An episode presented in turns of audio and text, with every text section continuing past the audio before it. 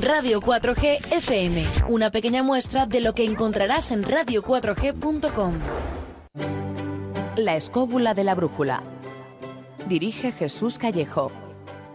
Presenta David Sentinella.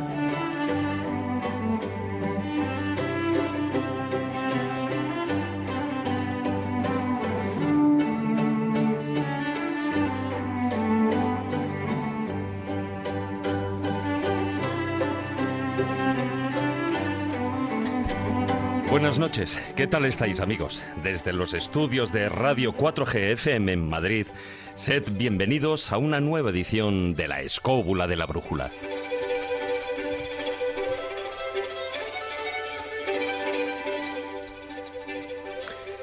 Resulta curioso que el éxito de algunas series de televisión haya puesto de moda la historia de España. Nombres como Isabel de Castilla, Fernando de Aragón, Felipe el Hermoso, Juana la Loca, Carlos I e incluso pues Hernán, Hernán Cortés o Francisco Pizarro, entre otros muchos, casi se codean en boca de la gente con otros personajes populares o famosos de la actual prensa social o del corazón. Pero, ¿es cierto todo lo que se cuenta en dichas series? Esta noche lo comprobaremos hablando de la dinastía de los Austrias, de su origen, de la política matrimonial que implantaron los reyes católicos, de crímenes, de golpes de Estado, de hijos bastardos, de luchas de poder, de grandes mentiras institucionalizadas, de traiciones, conquistas y derrotas. Y aglutinándolo todo, hablaremos de infinidad de curiosidades de los Austrias, muchas de las cuales seguro que os van a sorprender.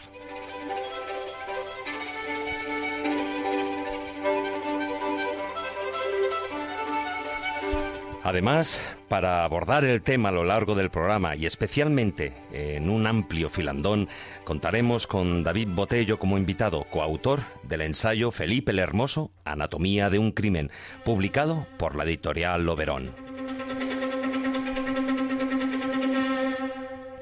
Pero habrá más. Abriremos las secciones con la Biblioteca de Alejandría para hablar con Israel Espino sobre la publicación de su reciente libro, 50 lugares mágicos de Extremadura.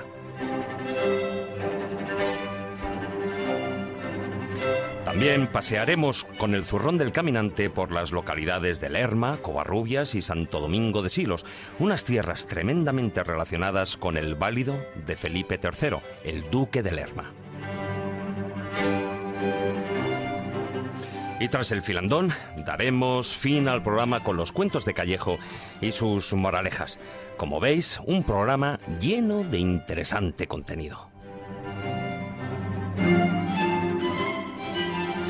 Ya sabéis que podéis enviar vuestras preguntas y comentarios durante el programa a través del WhatsApp al número de Radio 4G 636 689 184. Os lo repito, 636 689 184. No os olvidéis de poner vuestro nombre en el mensaje, pero también podéis hacerlo en nuestra página oficial de Facebook, La Escóbula de la Brújula. Y por último, en Twitter, a través de nuestro perfil arroba escobuleros.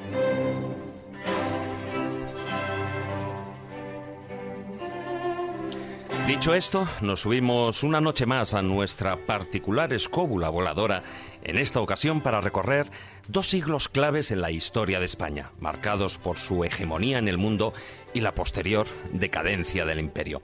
Así que, queridos escobuleros, comenzamos.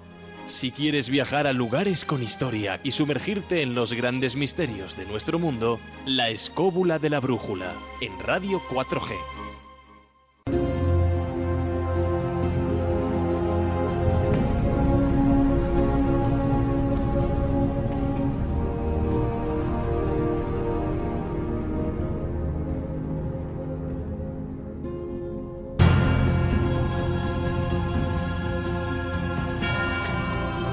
Católicos reforzaron la autoridad real y la unificación de España. Además, su política matrimonial, consistente en casar a sus hijos con los herederos de las principales casas reales europeas, permitió la llegada de una nueva dinastía, la de los Habsburgo, que, conocidos también como los Austrias, gobernarán España durante dos siglos y situarán al país en el centro de la política europea del momento, como potencia de primer orden.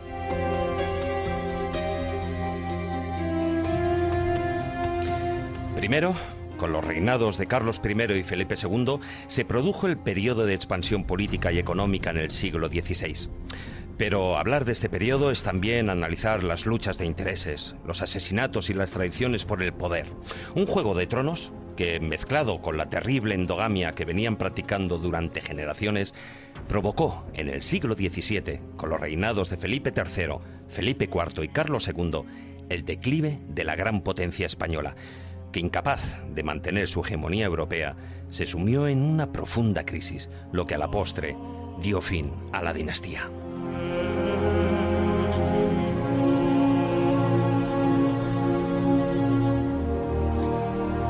Pero junto a esta versión ortodoxa de la historia, se abren una serie de dudas desde sus orígenes que bien podrían haber cambiado dicha historia.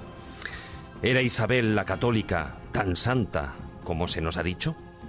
¿Envenenó a su propio hermano?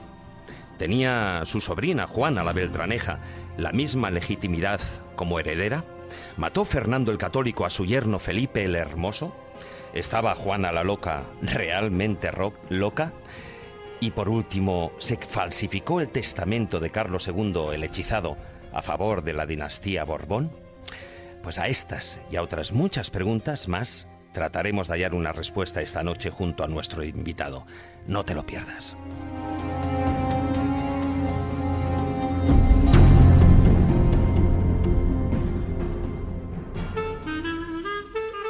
La escóbula de la brújula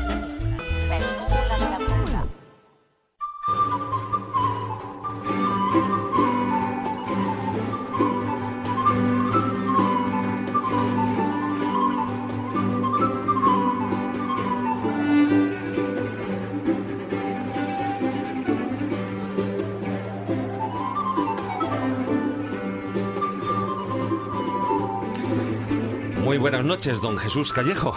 ¿Qué tal, David? Muy buenas noches. Bueno, pero deja el baile de San Vito, deja de bailar. Esta música que tendrá, invita, ¿no? ¿eh? nos ponemos en Sí, una especie de tarantela, ¿te acuerdas? Sí, sí, sí, sí. sí.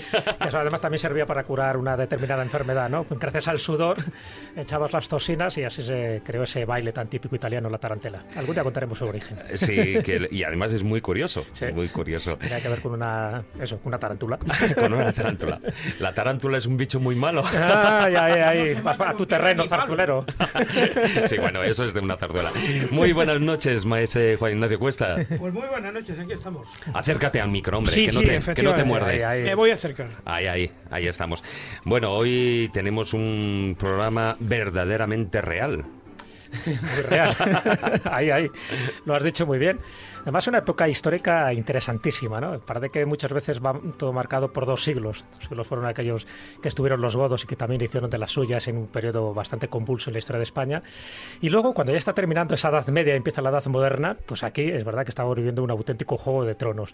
Hay mucha gente que empieza a conocer la historia de España a través de los reyes católicos, ¿no? Y bueno, ya a partir de ahí, pues ya sabes, Carlos I, Felipe II, son más o menos monarcas conocidos, pero no sabe que antes, ahí con Juan II y con Enrique de Trastámara, el llamado el impotente, ya empezó ahí a haber de todo. Cuando digo de todo, pues había envenenamientos, incestos, había hijos bastardos, había prácticamente de todo. Ese es un momento para mí propicio, interesantísimo, muy desconocido en la historia de España, pero donde se fragua todo lo que luego va a ocurrir después, donde se fragua esa supuesta unión ¿no? de las Españas, que luego ya nos contará nuestro invitado que al final no, no eran tan católicos y, y, esa unión española tampoco era tanto, porque en el fondo era Castilla y era Aragón, había otros reinos también en España. Y luego la cantidad de cosas que la gente era capaz de hacer, ¿no? O sea, no el, que tenía escrúpulos no tenía nada que hacer en ese juego de tronos de aquel momento. La verdad es que ni antes ni ahora. No, no, ni ahora. Por eso te digo que tampoco se ha inventado nada, pero eran unos auténticos maestros, tanto los reyes como los válidos o los privados, ¿no? Que también se las traían. Entonces, conocer un poco esa parte de la historia, conocer el primer Austria, que mucha gente cree que el primer Austria era Carlos I y que va, en absoluto. Claro, ahí está Felipe. el Hermoso. Lo que pasa es que, bueno, luego hablaremos porque eso tiene mucha. Hombre, mucha la verdad tela que duró cortar, poco, la ¿eh? verdad que duró poco el hombre. Hombre, y tan poquito. Pero a partir de ahí, bueno, incluso antes, antes por supuesto con, con Juana la Loca, que en fin, con, con los padres, con los reyes católicos, con Enrique IV, que yo creo que es un personaje interesantísimo, ¿no? Porque es el que de alguna forma genera una guerra civil con Juana la Beltraneja. Claro, si le llaman el impotente, evidentemente de quién era hija Juana, ¿no? Y el hecho de que la apodara la Beltraneja, yo creo que nos pone sobre la pista de un tal Beltrán de la Cueva que andaba por allí. Sí, sí. Todo ese tipo de cosas son apasionantes cuando la ves desde esta perspectiva, ¿no? Y te das cuenta y cuando se desgrana, y además con, con libros, ¿no? Como este de, de David Botello, que, que nos hace, por lo menos a mí, ¿no? Nos hace volver a amar la historia, darnos cuenta de que esas intrigas, de que esas de que esa morbosidad que había en aquella época no dista mucho de lo que está pasando ahora. Lo que pasa que por entonces, como no había internet, pues bueno, todo quedaba más o menos en el castillo. Bueno, lo que sí que la verdad es que como cronista debería ser una gozada, ¿no, Maese? Vivir aquella época y poder contarlo. Vivir aquella época, pero sobre todo porque eh, estáis aquí poniéndolo en comparación con la serie famosa Juego de Tronos, donde parece no, que, bueno. que son terroríficos y tal. Estos eran peores, vamos, pero, peores que Juego de Tronos, pero vamos, los dejaban en mantillas a esta gente, sobre todo porque la intrahistoria es tremenda. Cuando uno entra en los intríngulis, por ejemplo, a mí hay un caso que me, que, que me fascina, que es la relación de Felipe II con su hijo Carlos. Esa es una historia verdaderamente complicadísima y además... también, el hijo también estaba bastante zumbadillo. Sí, pero es que nace una leyenda, una leyenda negra que Felipe el Taciturno, o sea que Guillermo el Taciturno aprovecha para echar eh, de alguna manera tierra sobre la personalidad de Felipe II cuando realmente lo que tenía Felipe II era un problema como padre, eh, pero un problema serio, o sea, es cualquier como cosa. padre, como esposo, como tenía todo. varios problemas, ¿no? Y sobre todo para mantener un imperio de en aquella época. No, pero fíjate que Juego de Tronos muchas veces ha dicho que, bueno, es una serie de ficción, pero está basada no en la historia de España, porque eh, yo, R. R. Martin, tam- no conocía muy bien toda nuestra historia, pero está basada en la guerra de, de las rosas en, en Inglaterra. O sea, que te quiero decir que los, eh, los Lannister y los Stark están basados precisamente en ese periodo también convulso de Inglaterra, que en parte pues también influyó a- en España, ¿no? Porque el hecho de que Felipe II estuviera casado con María Tudor, los Tudor también tuvieron algo que ver aquí. Pero a ver, es que muchos de estos, muchos de estos libros, estas sagas eh, de, de imperios, yo recuerdo cuando en su momento, siendo adolescente, estaba leyendo Fundación, Fundación Imperio, Segunda Fundación, Sí, de etcétera, Asimov, Isaac claro. Asimov. Sí, sí, sí. Claro, eh, eh, a mí en aquella época que también estaba eh, paralelamente estudiando pues es- cosas del Imperio Romano y tal, dices, jolín, si es que hay un paralelismo bárbaro. No nos vayamos tan lejos porque si empezamos en el, eh, en el- al Imperio Romano, ciencia a la ficción, historia ¿no? de Pues- la familia Julia, ahí tela que cortar también. Vamos, si alguien ha leído la famosa novela de Robert Graves de Yo Claudio y su continuación, su esposa Mesalina, francamente, vaya elementos. ¿eh? Pero fíjate que una cosa curiosa, y yo creo que a lo largo de esta noche lo iremos desgranando, es que mm, cuando vas analizando un poco lo que pasa en estas casas, ¿no? en estas dinastías, en, estas- en estos castillos, en fin, en estos linajes, ves que la historia se repite de alguna manera, ¿no? Porque luego cuando llegan los Borbones eh, hacen tres cuartos de lo mismo. Es decir, que hay una serie de circunstancias, como por ejemplo la endogamia, esto de, de casarse entre ellos, entre primos, hermanos y tal, pues evidentemente se van degenerando. Bueno, Bueno, y, en los Trastamara algo ya también pasaba, Evidentemente, pero fíjate cómo la dinastía termina con un con alguien que era pues, con un tarao, pero tarao en el sentido fisiológico de la Sí, palabra, que era Carlos II el hechizado. Es decir, cómo ese tipo de cosas se, co- se cometen los mismos errores y se dan una serie de pautas muy parecidas a lo largo del tiempo, no solo en la historia de España, sino en la historia de Francia, la de Inglaterra y demás. O sea, es como si estuviéramos condenados de alguna forma a repetir determinadas pautas y que al final los que llegan, los que llegan al poder, siempre son los gente que tiene menos escrúpulos, que no tiene ningún tipo de problema de asesinar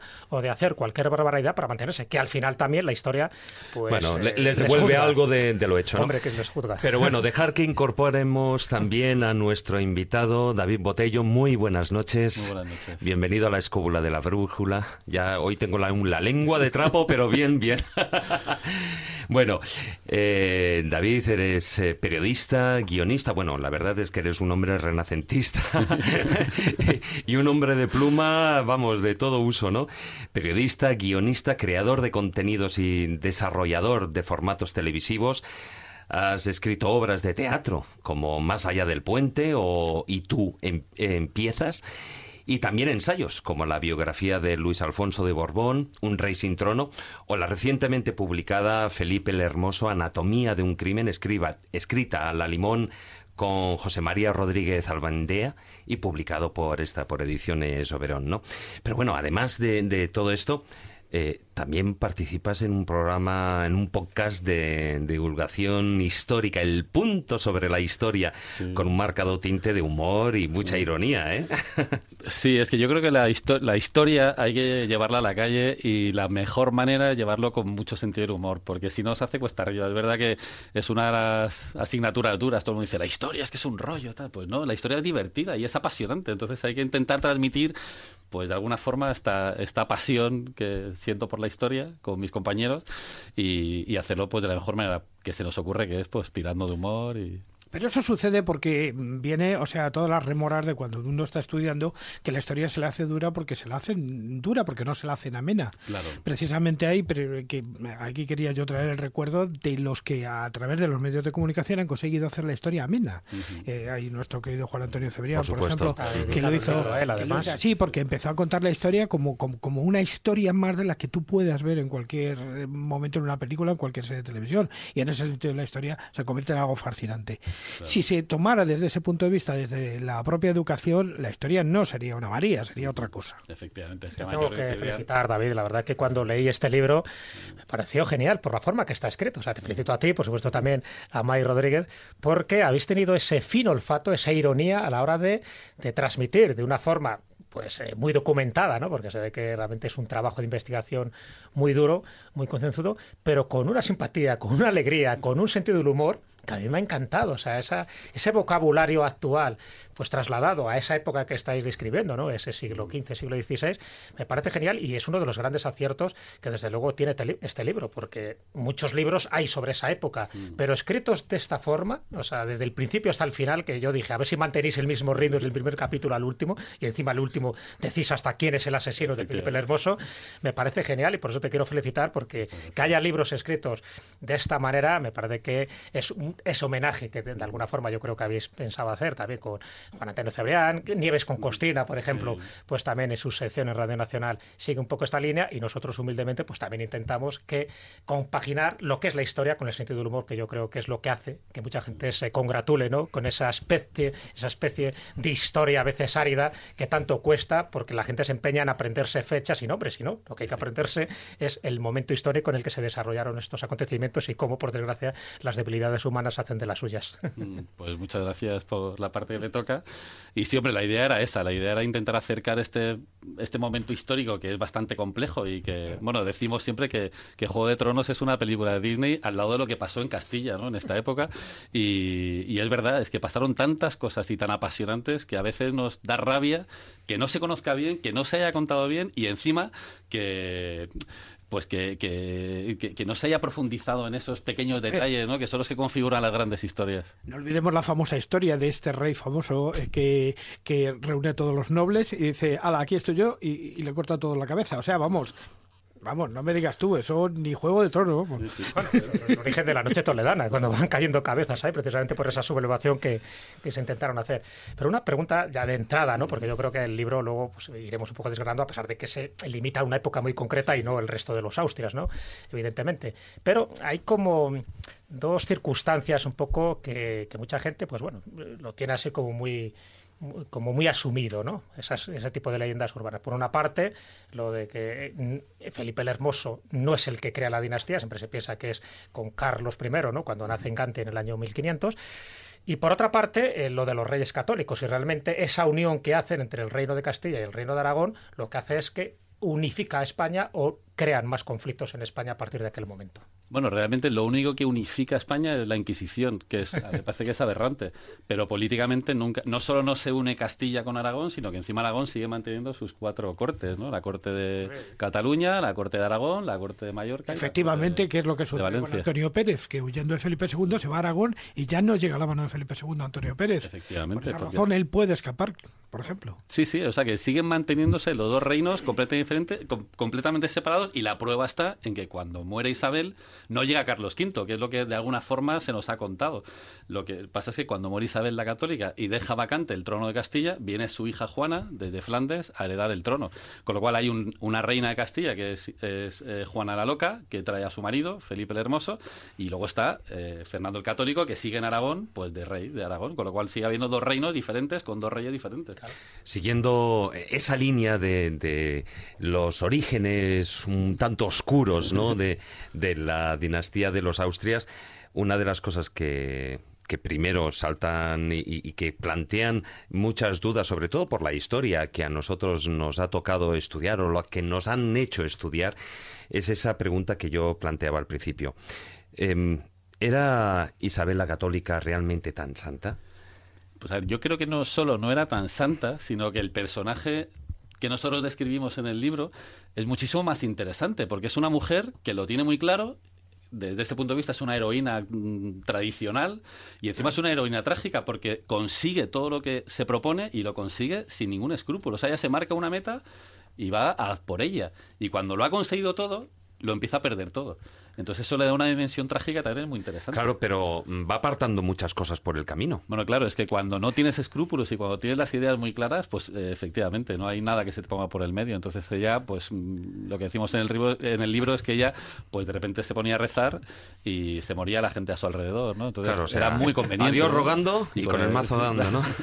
en su caso es que era muy devota, Dios estaba con ella y tenía la suerte o no sé, la, la divina providencia estaba de su parte o algo. Eh, muy devota, pero también era muy devoto el cardenal Cineros, que además era cardenal y también era un poquito, como diría yo, duro de roer. Bueno, el cardenal Cisneros es otro personaje también muy interesante. Eh, es un poco posterior también. Es, o sea, él entra justo cuando, cuando empieza a perderlo todo Isabel casi, ¿no? Y el cardenal Cisneros, lo que pasa es que eh, era casi insobornable e incorruptible, ¿no? Era un tío con, los, con, con, unos principios muy, muy, muy rigurosos y eso es lo que hace que fuese difícilmente clasificable en esa época a la que todo se compraba. Bueno, esa y en, y en todas. Volviendo a Isabel la Católica, eh, hay dos crímenes o dos muertes sospechosas, vamos a decirlo así, que yo creo que marcan un poco el destino de España. Eh, una de ellas es la de Felipe el Hermoso, que luego entraremos, pero ya que estamos ahí con la reina Isabel, antes de que fuera reina, cuando todavía sí, era pequeñita y tenía un, hermano, reina? un hermanito, sí, sí, ¿sabes? un infante llamado Alfonsito, y que, como bien sabes, se come una trucha y no sé qué tendría la trucha, que al final le entra una indigestión y como consecuencia del cual muere, ¿no? Uh -huh. Lo cual interesaba muchísimo, porque él era, él, claro. él era, rey, él era rey en aquel momento, y entonces que hubiera dos reyes en Castilla en aquel momento, como para el que no gustaba mucho. Por una parte estaba Enrique IV, uh -huh. evidentemente, y por otra parte estaba Alfonso I eh, en Ávila, ¿no? Eh, ¿Tú crees que, porque sabes que hay dos teorías ahí muy claras, ¿tú crees que su hermana Isabel tuvo algo que ver en esta muerte? Bueno, lo que dicen los cronistas de la época es que le ayudó a bien morir. Entonces eso no sé cómo, Qué bien sé cómo interpretarlo, eso, ¿no? ¿no? Puede ser que rezó mucho por él o puede ser que ya contribuyó a, a, que se comiese esa trucha en mal estado, ¿no? Porque además antes ya había muerto Pedro Girón, que era la primera gran muerte. Sí, bueno, el hermano, de, el hermano de, de, Marqués de Villena. Marqués ¿no? de Villena, que iban a casar con Isabel. Cuando iba a casarse con ella, ella sí. se encierra en, un, en, un, en su cuarto. Es lo que tiene rezar. Se pone a rezar, a rezar, a rezar y pide que cualquiera de los se muera, ¿no? Hombre, supongo que prefería que se muriese Pedro Girón que no ella. Y efectivamente así fue, de repente se murió. Eh, también fue una muerte muy, muy eh, oportuna ¿no? y muy o repentina. Que... Entonces se le murió Pedro Girón, luego se le murió su hermano Alfonso eh, sí. en sus brazos mientras ella le, ayudaba a bien morir, quiera eso decir lo que quiera decir. Y, y, vamos, y luego tiene otra tercera muerte también muy interesante, que es la de Enrique IV, la de su hermano. Sí, sí, sí, sí bueno, pero ya, ya, es un poco posterior. Lo que pasa es que en ese momento sí que interesaba que solo hubiera un rey, claro. En el momento que muere ese rey, que dura muy poquito, evidentemente, el rey Alfonso, además era pues un rey títere, ¿no? Claro. A cargo de la nobleza. Enrique IV sí que le interesaba y también muere de una forma sospechosa, pero bueno, ya muere de una cierta edad, ¿no? Lo cual para, para la época vive bastante. Y encima, sabiendo un poco todos los problemas que tenía de salud, pudo haber muerto de cualquier cosa. Pero sí es verdad que en esos momentos donde se está lidiando un poco el futuro del reino de Castilla, había muertes un poco sospechosas y luego se confirma también con la de Felipe el Hermoso. ¿Tú crees que había tantos asesinatos o, o muchas veces atribuimos envenenamientos, asesinatos a lo que por entonces era lo muy normal, que era que morías de asco porque había una insalubridad tremenda y además pues había mucha peste y muchas fiebres tercianas en aquel momento. Sí, lo que pasa es que lo curioso es que siempre se morían los más incómodos también, ¿no? Hombre, también se moría el pueblo llano, lo que pasa es que no, no claro. importaba nada en este juego. ¿no? Claro. Hombre, si entráramos en una ucronía, a ver quiénes eran los más incómodos. Pero sí es cierto lo que estabais comentando ahora. Hay un caso, por ejemplo, que es prácticamente simultáneo a todo esto, que es el caso de, de, de los Borgia, de la familia Borgia. La familia Borgia se dice mueren envenenados. Mm. Bueno, parece ser que las últimas investigaciones son que murieron de malaria. Claro. Entiende que, por cierto, se salvó. César Borgia bueno, se salvó. de malaria al final, eso se ha demostrado, es Carlos I. Sí, sí, efectivamente, pero eso ha sido después de muchísimo darle vueltas a la cabeza, porque Sí, sí. se especuló sobre ese tema muchísimo, eh, si murió de, de, de gota, si murió de artrosis, va- vaya usted a saber. Sí, lo sorprendente es que todo esto se resolvería eh, haciendo un análisis al de cadáver. y ya ADN, está. ¿no? De Claro. ADN. Y ya estaría Bueno, resuelto. ¿no? Ahí precisamente es donde también quería ir a parar, porque vosotros en el libro planteáis, bueno, pues el que Juana la, la Beltraneja fuera hija bastarda, bueno, pues es bastante sabido y hemos comentado. Pero, ¿qué ocurría con Isabel? Hay visos de que tampoco fuera, digamos, esa hija legítima. Bueno, es que Isabel era hija de Juan II, que hay bastantes evidencias documentales de la época, pues eh, en el sentido de que era homosexual y que tenía una relación con, con Álvaro de Luna, que fue el que fue a... Álvaro de Luna fue el privado de, de- Juan II y es el que se fue a Portugal a traerse a la reina Isabel de Portugal, que es con la que casó a Juan II. Entonces, ahí había un triángulo muy extraño. Isabel de Portugal es la que introduce el gen de la locura en la dinastía Trastámara. Eh, era muy celosa, era muy celosa que es lo que luego se achacó a Isabel y lo que luego se achacó a Juana también. Eh, y esta mujer cuando, bueno, es la que parece ser que maniobra para que maten a, a- para que para que decapiten a, a- a Álvaro, de Luna. Álvaro. Sí. Y entonces al final cuando esta mujer se queda sola y pierde la cabeza, por quien llora es por Álvaro de Luna, no llora por su marido Juan II, ¿no? Entonces parece ser que pierde la cabeza y va gritando por el castillo de, de Arevalo, donde está encerrada, dicen Don Álvaro, Don Álvaro. Entonces, claro, eh, sí que se habló en su día de que también tenía acceso, a- de que, que- de, que- de que Don Álvaro de Luna tenía acceso, acceso también a, a la alcoba de, de la reina, ¿no? Con lo cual, bueno, pues si tiene acceso a, a la reina, pues es probable que también engendrase algún heredero. Se sabe que Juan no es porque sí que se le pudo hacer la prueba de ADN hace un par de años más o menos, se desenterró y se sabe que Juan sí que es hijo de, o sea, perdón, que, que Alfonsito Alfonso, sí que es hijo de, de Juan II. Sí, de y de ese segundo matrimonio, por eso al final Enrique IV es un hermanastro de, de Isabel y de Alfonso, claro, de ahí vienen un poco las disputas, porque no son hermanos de sangre, sino que son hermanos solo de padre, pero son distintas esposas. De ahí pero yo creo que sí, yo creo que Juan II sí que tuvo con su segunda esposa, con Isabel de Portugal, antes de, que además, por cierto, creo que era un bellezón ¿eh? de la época, ¿no? Debía ser muy guapa, pero yo creo que sí los tuvo y de ahí vienen un poco los problemas, claro. En, el- en aquel momento la mujer no podía heredar el trono, siempre estaba supeditada a que hubiera un, un macho, en este caso, pues un varón, como fue el caso de Alfonso. Por eso estorbaba dentro de esa línea dinástica que Alfonso, pues a pesar de que era menor que Isabel, pues fuera el que era el que iba a heredar el trono, ¿no? De ahí un poco vienen las historias y sobre todo ya te digo, Enrique IV, que yo creo que es uno de esos personajes fascinantes que se han hecho novelas. Ya sabéis que En busca del unicornio está basado un poco en eso, ¿no? La de Juan Eslava Galán. O sea, dentro de para remediar su impotencia, intentar buscar un unicornio ahí a África, ¿no? Que yo creo que es una leyenda que posiblemente tenga un piso de realidad, no lo sé. posiblemente. Bueno, sí que es cierto que por lo que se contaba entonces, sí que probó todo tipo de prácticas. Se trajo unos italianos también para que le fuesen diciendo lo que tenía que probar y lo que no. Entonces, estos son los que le mandaron a por el unicornio, ¿no? O sea que sí que es verdad que probó de todo. Hasta el punto de que se dice, vino aquí un, un alemán que fue testigo de cómo inseminaban a la reina, ¿no? A través de una especie de canícula de oro. Sí, yo creo que es la primera inseminación artificial en la historia, ¿no? Porque en el fondo es eso, no es una forma directa, sino a través de esa canícula de oro, curiosamente, introducida ¿no? en, en la reina, y al final, pues bueno, pues, evidentemente si era impotente, era impotente, pero yo creo que te- este tipo de prácticas por entonces debía ser como bastante risibles y era la comitilla de la corte. De todas formas, era impotente, pero también se le achacaron un montón de amantes. O sea, es que es bastante contradictorio. Con lo cual, de hecho, su valido, ya que estamos en Cotello, su valido, Juan Pacheco, podía ser un amante de él. Bueno, se dice que lo era. Y de hecho se dice que el problema que tuvo Pacheco con, con Enrique IV fue que apareció Beltrán y que le quitó un poco su lugar en la alcoba y además pues le quitó el lugar también al lado del rey en todos los sentidos. Bueno, esas Entonces páginas en empieza- el libro es- Claro. son deliciosas. Son o sea, geniales, son geniales. Pero es que pero al final es verdad que parece que el motor de la historia siempre son las grandes pasiones y, y al final son estas cosas. Es que de repente eh, te quitan el amante y La- dices, la sal de te la vida, cabreas ¿no? y dices, pues ahora te vas a enterar, ¿no? Entonces es cuando Juan Pacheco empieza a maniobrar en la sombra, era un tío muy listo. Cuando hace la farsa de Ávila, claro. Efectivamente. Bueno, primero escribe ese famoso documento cuando están jurando a, a Juana como, como legítima princesa de Asturias, pues se va a un notario y ya hace un documento en el que cuenta que, que esa hija es ilegítima, ¿no? por si acaso. Y se lo hace llegar a sus más allegados. Traidor de mucho cuidado. Con lo cual, claro, ya está. Se No, cubría apoya a Juan a. Beltraneja y luego sí, va sí, un notario y dice, no, no, yo no apoyo a nadie. A mí, si algún entonces- día llega Isabel, y efectivamente él jugaba dos barajas. Claro, él jugaba a todas las Era un barajas. listillo. Efectivamente. Eh, y, sí, es, que ahí había muchos movimientos que son muy interesantes, que son los que describimos en el libro, ¿no? los que destripamos un poco. ¿no? Vamos buscando ahí todos los eventos, todos los, todos los hechos que se conocen, los vamos poniendo en orden cronológico y vamos relacionando un hecho con otro. Entonces, donde yo creo que está lo más interesante del libro, ¿no? Cómo, cómo coser eso. ¿no? Antes de entrar en, en esa polémica relación entre Fernando II de Aragón y, su yerno Felipe I. Eh, que bueno, por lo visto se llevaban francamente muy bien. Fenomenal, se, van, eran grandes amigos. Eh, sí que me gustaría que nos contaras, eh, bueno, pues dentro de, todas las curiosidades, anécdotas que, que narráis en, en el libro, ¿Cuál es la que a la hora de, digamos, de redactarlo, porque bueno, siempre, o sea, andáis con chascarrillos, con bromas, etcétera, pero ¿cuál es la que una vez escrita, o sea, como se suele decir, os partíais el pecho releyéndola? Uf, la más divertida de todas. Madre mía. Es que es verdad que cada. Yo creo que cada, lo bueno que tiene el libro es que cada página es un chascarrillo. Entonces, bueno, uno o veinte. entonces, es verdad que es difícil, no lo sé. A mí me gustó mucho. Lo que pasa es que no es de risa. Me gustó mucho. Hay dos capítulos que me gustan mucho. Uno que es.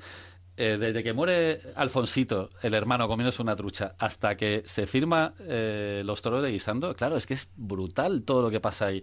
Porque Isabel no tiene ningún apoyo y consigue que su hermano, el legítimo rey, eh, ilegitime a su propia hija para darle el Principado de Asturias a Isabel.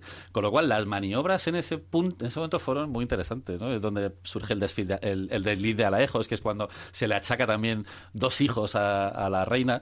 Cuando, o sea, es que pasan tantas cosas que es, apasionante. Y luego me gusta mucho también la maldición de Isabel. A Isabel, después de todo, es como que paga su ibris, ¿no? Ella ha desafiado a los dioses, ha, hecho lo que le ha dado la gana, eh, amparándose además en el, en el nombre de Dios ha montado la Inquisición, ha echado a los judíos, ha montado guerras, ha asesinado a, todo el mundo que le molestaba a su alrededor y de repente empieza a perder a todos los herederos y se queda sola, se queda, se queda con una enfermedad más degenerativa que parece ser que fue un cáncer en el útero y, claro, pues esa mujer ahí en, Valladolid, no encerrada en el castillo, eh, eh, pensando, Dios mío, ¿qué he hecho mal para acabar así, no? Entonces, me parece también muy interesante. Es verdad que no es divertido, pero a veces lo más interesante es porque es divertido. La beatificación de Isabel la Católica, que la querían hacer santa. Y bueno, todavía, todavía están ahí peleando. Todavía están dando sí, sí, todavía están ahí. Sin adivinar que luego venía doña Germana. Efectivamente. que también es otra cosa que contextualizada dices, joder, claro, ¿cómo no se va a casar con Germana de Fox, no? Porque, bueno, aquí ya nos metemos en los follones entre Fernando y Felipe, pero si lo dejamos para más adelante. No, no, y de hecho hay otra tercera persona que entra en ese juego, me imagino, que es, eh, digamos, es Juana. Es la hija, la mujer de, de Felipe primero, y que Juana la loca. Juana para, la loca. evitar que no sea sí, sí, claro, Juana la Bertraneja como estamos claro, es que eso Juanas. Juana la legítima y qué guerra civil aquella madre mía. Y de repente bueno pues eh, por ejemplo, en las películas, antes en la introducción ya hacía referencia que muchos de estos nombres, y es verdad, o sea, yo alucinaba cuando de repente estoy en el supermercado y eh, así como pues haciendo la compra y, y, oigo una conversación en la cola de la carnicería y de repente pues están comentando, oye, pues sí, y, me llama la atención porque oigo nombres estos reales, o sea, de, de, de, los Austrias, ¿no? O hablando de Carlos I, V de Alemania, etcétera, y, y de repente digo, madre mía, cómo ha cambiado la tortilla. Ya no se habla ni de la princesa del pueblo, ni se habla de otra cosa. Lo que han hecho las series de televisión eh, al respecto, ¿no? Y una de las eh, claves, digamos, yo creo, dentro de esa relación entre Felipe y, Fernando, era Juana la Loca. Juana la Loca es realmente como nos la han plasmado en, en, las películas en televisión, es decir, estaba tan loca de amor por el bellísimo Felipe. Es que ni Felipe era tan hermoso ni Juana estaba loca. Y además era imposible que, que recibiese un flechazo cuando le conoció, porque no le conoció como nos han contado, porque tardó seis meses en conocerle. Estuvieron seis meses persiguiendo a Felipe el Hermoso por todo Flandes, porque desapareció. Llegó la embajada castellana con, con Juana a bordo de una flota y cuando desembarcan ahí en Flandes, eh, Felipe no está, ha desaparecido. Y tarda seis meses en aparecer y le van buscando de un pueblo a otro por ahí, por, por Flandes, y no aparece. Entonces, cuando se encuentran, han muerto muchos castellanos en unas, eh, sufriendo unas condiciones terribles en, en el puerto porque no tenían nada que comer, no tenían, pasaban frío no, y les hicieron la vida imposible a los castellanos. Entonces, claro, era muy difícil que cuando se conocieron Juana sufriese ahí ese ataque de amor. El flechazo, ¿no? Claro, sí, pero no acaba muy sana ¿eh? mentalmente.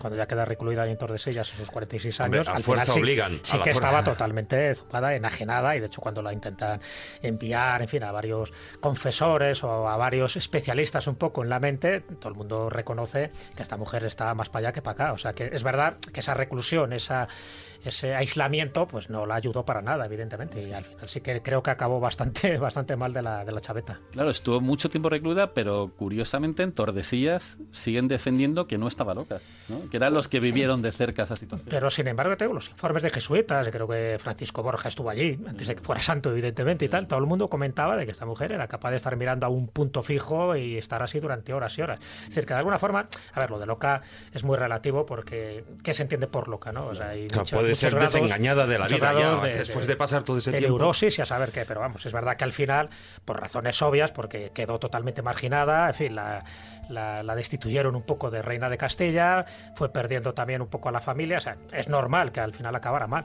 pero yo creo que lo interesante de, esta mujer, ¿no? y, un poco que la pasó también a su madre, dentro de esa época de promiscuidad, tanto su madre Isabel como ella no se la conocen amantes, es decir, que al final fueron fijos con un con su marido y eso es lo que las, hizo, no sé si para bien o para mal, pues ser fieles a un ideal y no conjurar a través del seso de, la cama, como hacían, por ejemplo, sus maridos o hacían los válidos. No sé si eso fue bueno o malo para ellas, pero por lo menos ahí, ahí está. Bueno, el caso de Juana es verdad que no se le conocen amante. Yo creo que en el caso de Isabel sí que hay ciertas sospechas, ¿no? No creas, se habla del gran capitán, pero eh, no hay ninguna demostración. Incluso Colón, ¿no? Tiene, hay un montón de edificios. Es que Colón estaba en otras aventuras. estaba en otras Indias. sí, pero lo cierto es que la única forma de explicar eh, la financiación de ese viaje, o la, no sé si es la única, pero la más plausible es porque tuviesen algún tipo de relación, porque parece ser que Colón sí que tenía cierta información y que más o menos sabía dónde iba a llegar y no lo quería compartir con nadie. y entonces él, cuando exponía, pues siempre tiraba de Ptolomeo y de las medidas que tenía, y entonces le decía, no, eso está superado, es que todos tus cálculos son erróneos y por eso ni en Portugal, ni en Inglaterra, ni en, ni en Castilla, ni por supuesto en Aragón, ni en Francia le quisieron financiar, porque lo que decía no tenía mucho sentido. Y sin embargo, un buen día aparece Isabel y dice, sí, mm, voy a financiar esta expedición. ¿no? Entonces es verdad que mm, puede haber otras explicaciones. no, pero ahí hay una clave importante, que son las dos bulas firmadas por Alejandro VI, las dos intercaetera, que son anteriores a 1492, donde ya apunta de alguna manera que iba a haber un gran descubrimiento. Eh, allende los mares. De hecho, se va preparando el Tratado de Tordesillas. Claro, pero ¿cómo lo sabe también el Papa? Pues lo sabía por otro Papa anterior que tenía una cierta información. Pero de Colón. ¿O de quién? No, del mundo. Ah, claro. Del mundo. Bueno. ahí, lo deja, ahí lo deja. Vamos a dejar el tema e incluso, e incluso vamos a dejar esa relación idílica entre eh, padre y yerno eh, para el principio del filandón, porque además ese es el origen supuestamente, como eh, esos problemas que, siempre se ha planteado, quién es el primer rey de los Austria, ¿no? Si es eh, Felipe, si es eh, Carlos, Carlos I. Bueno, pues todo eso lo metemos ya como la cabecera que luego del filandón y yo creo que lo mejor es que nos vayamos con las, con las secciones y luego así ya nos dará tiempo para más.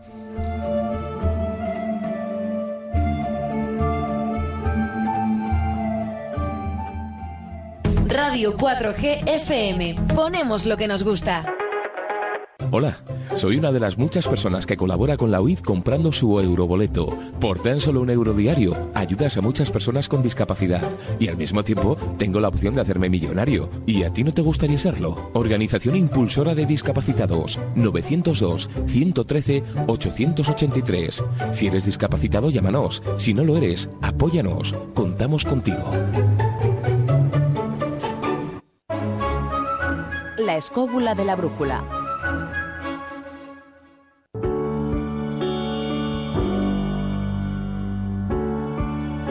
La Biblioteca de Alejandría.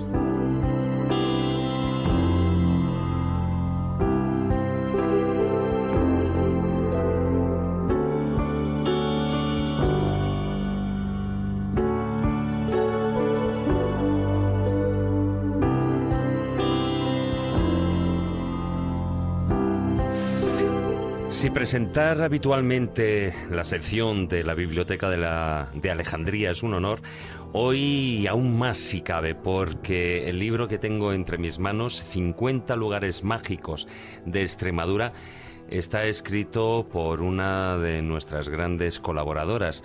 Muy buenas noches, Israel. Muy buenas noches, David. Me ha encantado lo de grande. grande. Espero que no lo digas físicamente. no, no, no, no. Además, ya me consta que después de tus viajes por Allende los mares, pues como que has vuelto, has vuelto hecha una sílfides. Sí, es cierto, es cierto. He ido en pos de, del Señor Jesús. Eh, me, me he quedado un poco antes. Estuvimos cerca, llegado- eh, estuvimos cerca. Tú en Tailandia, Sí, yo en Camboya, estuvimos ahí. Kilómetro va, kilómetro Tenemos que haber quedado entre, entre medias en señor. Birmania, pero no, no No, eh, lo, lo que podemos hacer es eh, hacer una escóbula en directo desde Birmania. Yo me apunto, no hay ningún problema. No, yo no te recomendaría Birmania, pero Camboya es más tranquilo que Birmania, Sí, sí, ¿no? más aconsejable. Yo Bueno. a mí dejarme, dejarme descansar una temporada aquí en España y luego ya otra vez volvemos a viajar, tranquilamente. Sí, ¿no? Bueno, hablando de viajes y de recorridos, estos 50 lugares mágicos de Extremadura es un, un recorrido completísimo por todos los mitos, leyendas y costumbres populares de esas dos grandes provincias que son Cáceres y Badajoz, ¿no? Bueno, a ti te llevabas ya mucho tiempo barruntando en la cabeza el escribir un, un libro así, porque, bueno, digamos, de una manera parcelada, eh, prácticamente ya lo tenías hecho. Eh, sí, sí, porque lo tenía hecho sin saberlo, como bien dice. Claro, Yo llevo claro. muchos años, claro, recogiendo información de los pueblos de Extremadura y, claro, algunas tenían mucho que ver con, con estos lugares mágicos. Cuando yo de pronto, me- pues me parece que fue quizás el año pasado, no, no llegó, no, no hace tanto, no hace tanto tiempo, sí, eh, descubrí la, colección de la editorial Sidonia, una, una colección que, que me encantó, que era 50 lugares mágicos, de, y además vi la gente tan fantástica que había escrito y vi sobre todo que los prólogos, muchos de ellos estaban escritos por el gran Jesús Callejo. ¿Quién es ese? Ade- adivinar quién ha escrito el prólogo de Culturas Mágicos de Extremadura. ¿Quién es ese?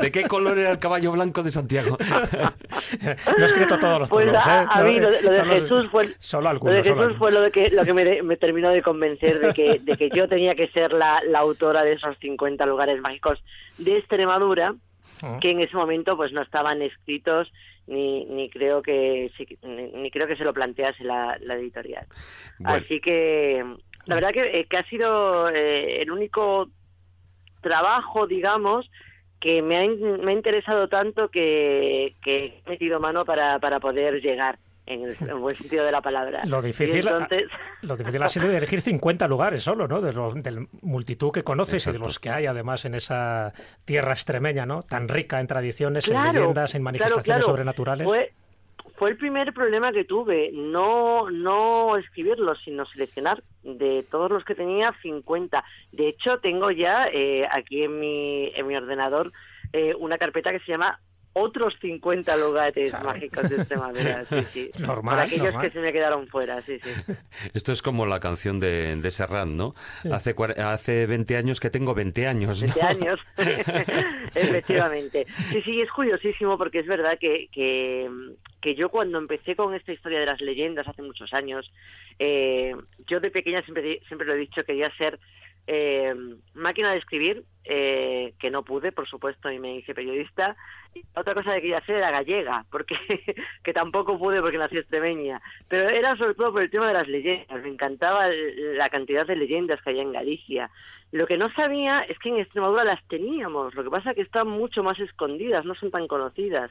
Y entonces fue la historia esta de ponerme a, a- a descubrir y a investigar y a darme cuenta de, eso, de que, de que Extremadura es una tierra mm, llena de lugares mágicos, de lugares misteriosos y de lugares maravillosos que vale la pena desconocer, conocer porque sobre todo son lugares desconocidos. Hay uno, uno de ellos, eh, no sé, no es muy desconocido, porque bueno, incluso alguna vez ha aparecido en televisión con algunos supuestos rituales que se han hecho en su cementerio, actualmente todo blanqueado, pero sí que hay una historia, por ejemplo, eh, entrando un poquitín a contar algunos de los casos eh, que tú narras en el, en el libro, uno que me es especialmente cercano, y es el de las luces populares alrededor de ese dolmen en, en la localidad, en el pueblo de Magacela. Sí, señor. En ese pueblo, además, eh, Jesús puede hablar de ese pueblo. Ahí estuve contigo. no vimos la luz, pero vamos, vimos el dolmen, vimos eh, la laguna y vimos pues el castillo y, y, toda la leyenda que nos la contaste de forma primorosa.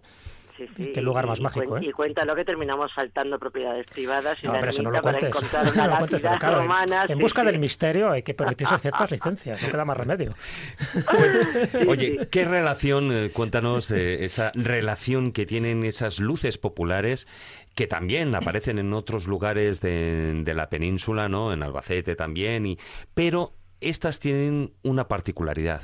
Parece que están unidas a, una, a, un dolmen, a una figura, y además ese dolmen tiene una, una, un animal tallado. No quiero decir el animal porque lo dejo para que me lo cuentes tú. Efectivamente, sí, sí, sí, sí. La verdad que es una historia curiosísima porque me la encontré al, ir, pasa muchas veces, que vas a investigar una, una leyenda o un tema en un pueblo y te encuentras eh, otra más y, más interesante aún. Yo fui a Magacela pues para, para visitar el, cementerio, como bien dices, eh, y también para conocer el dolmen. El dolmen no lo conocía y sabía que tenía unos eh, unas extrañas unos extraños grabados, entre ellos un sol y una serpiente. Ay, ay una serpiente. Claro, eh, ya eso ya sabes, bueno, cualquiera que, le guste un poco el tema este de, los sitios, de los lugares eh, mistéricos, ya sabe que le está indicando algo. Pero bueno, ahí se quedó la historia. El caso es que cuando estoy dando vueltas alrededor del dolmen, veo un laguito al lado, un pequeño lago con pinta de, artificial. Me acerco y veo una leyenda que hay en un, en un cartelón que pone que ese lago se llama la Laguna, la Laguna de los Santos, y que eh, se recogió en el siglo XVI, si no me equivoco, la, leyenda de esta, de esta laguna la, recoge el prior de Magacela. Cuenta que en los días en que él era prior, de pronto de esa laguna eh, mm, salen, empiezan a salir unas luces que suben por encima de una colina en la que luego se descubre el dolmen, todavía no estaba descubierto, y que desaparecen. Eh, además, él se pone a investigar por el pueblo y descubre que esas luces eh, se ven desde siempre, desde tiempos inmemoriales. Eh, y entonces él, por su cuenta, relaciona que son, eso indica dónde están enterradas los huesos de, algunos santos fundadores del pueblo. Lo curioso es que una vez que yo encuentro esta relación de agua, luces, el sol grabado, la serpiente y el dolmen, de pronto descubro que a día de hoy hay gente que sigue viendo estas estas extrañas luces que salen de la laguna, sobrevuelan el dolmen y desaparecen. Hmm, con lo cual siguen siendo lugares activos. Pero en tu libro, como fíjate que hay un denominador común, evidentemente, que es lo mágico, ¿no? De ahí lo de 50 lugares mágicos, pero mm, veo que hay muchos elementos muy atractivos y lo que no sé es, porque no he hecho una especie de, estadística, si hay más reliquias, si hay más tesoros, si hay más castillos y seres encantados y fiestas mágicas y templarios y santos. Yo sé que hay de todo, pero ¿de, qué más hay de toda esta especie de mecolanza o de, o de cosillas que acabo de citar? Pues mira, no sabía decirte, Jesús, porque el, donde también he tenido problemas en algunos sitios es en, ponerlos en alguno de los de los lugares. El libro efectivamente está dividido eh, en varias partes. Unas son milagros y apariciones, otras son ritos y curaciones, otras son fuentes milagrosas, otros son lugares de poder y por último aquellos que están en el Camino de Santiago. En este caso en el Camino Mozárabe de Santiago, que es el que cruza Extremadura la, vía, la ruta de la Plata, la vía de la Plata. Eh, realmente el problema es que algunos o muchos pertenecen a, varios de estos estamentos, porque en algunos ha habido milagros y apariciones, pero también ha habido curaciones, ha habido ritos, eh, son, hay, es una fuente milagrosa, se ha considerado siempre el lugar de poder y encima para rematar forma parte del Camino de Santiago. Entonces yo decía, ¿dónde, lo, ¿dónde, lo, meto? Claro, ¿dónde lo meto? Entonces te das cuenta además que, que normalmente todos estos lugares siempre tienen una, dos o tres eh, de estas señales que hacen que, efectivamente el lugar sea mágico, mágico, sí. Sí, hay uno de los eh, lugares, bueno, a mí me, me llama mucho la atención cuando hablas dentro de esos lugares mágicos, los que están relacionados con los ritos de, de, la fecundidad o de la fertilidad, ¿no? E incluso porque algunos de ellos están alrededor de castillos, como es, bueno, por ejemplo, el de, el de la pata del buey, ¿no? En Alange. Em, ¿Te has encontrado muchos de estos casos? Pues sí, y me ha pasado lo mismo. Eh, me ha pasado que no iba buscándolos, que iba buscando algo, por ejemplo, el de Montanches, hay un cancho que se menea, que, se, que le llaman el cancho que se menea, y es donde iban antiguamente a, tocarlo o pasar por... Israel, soy Juan Ignacio, creo que ya no existe el cancho ese.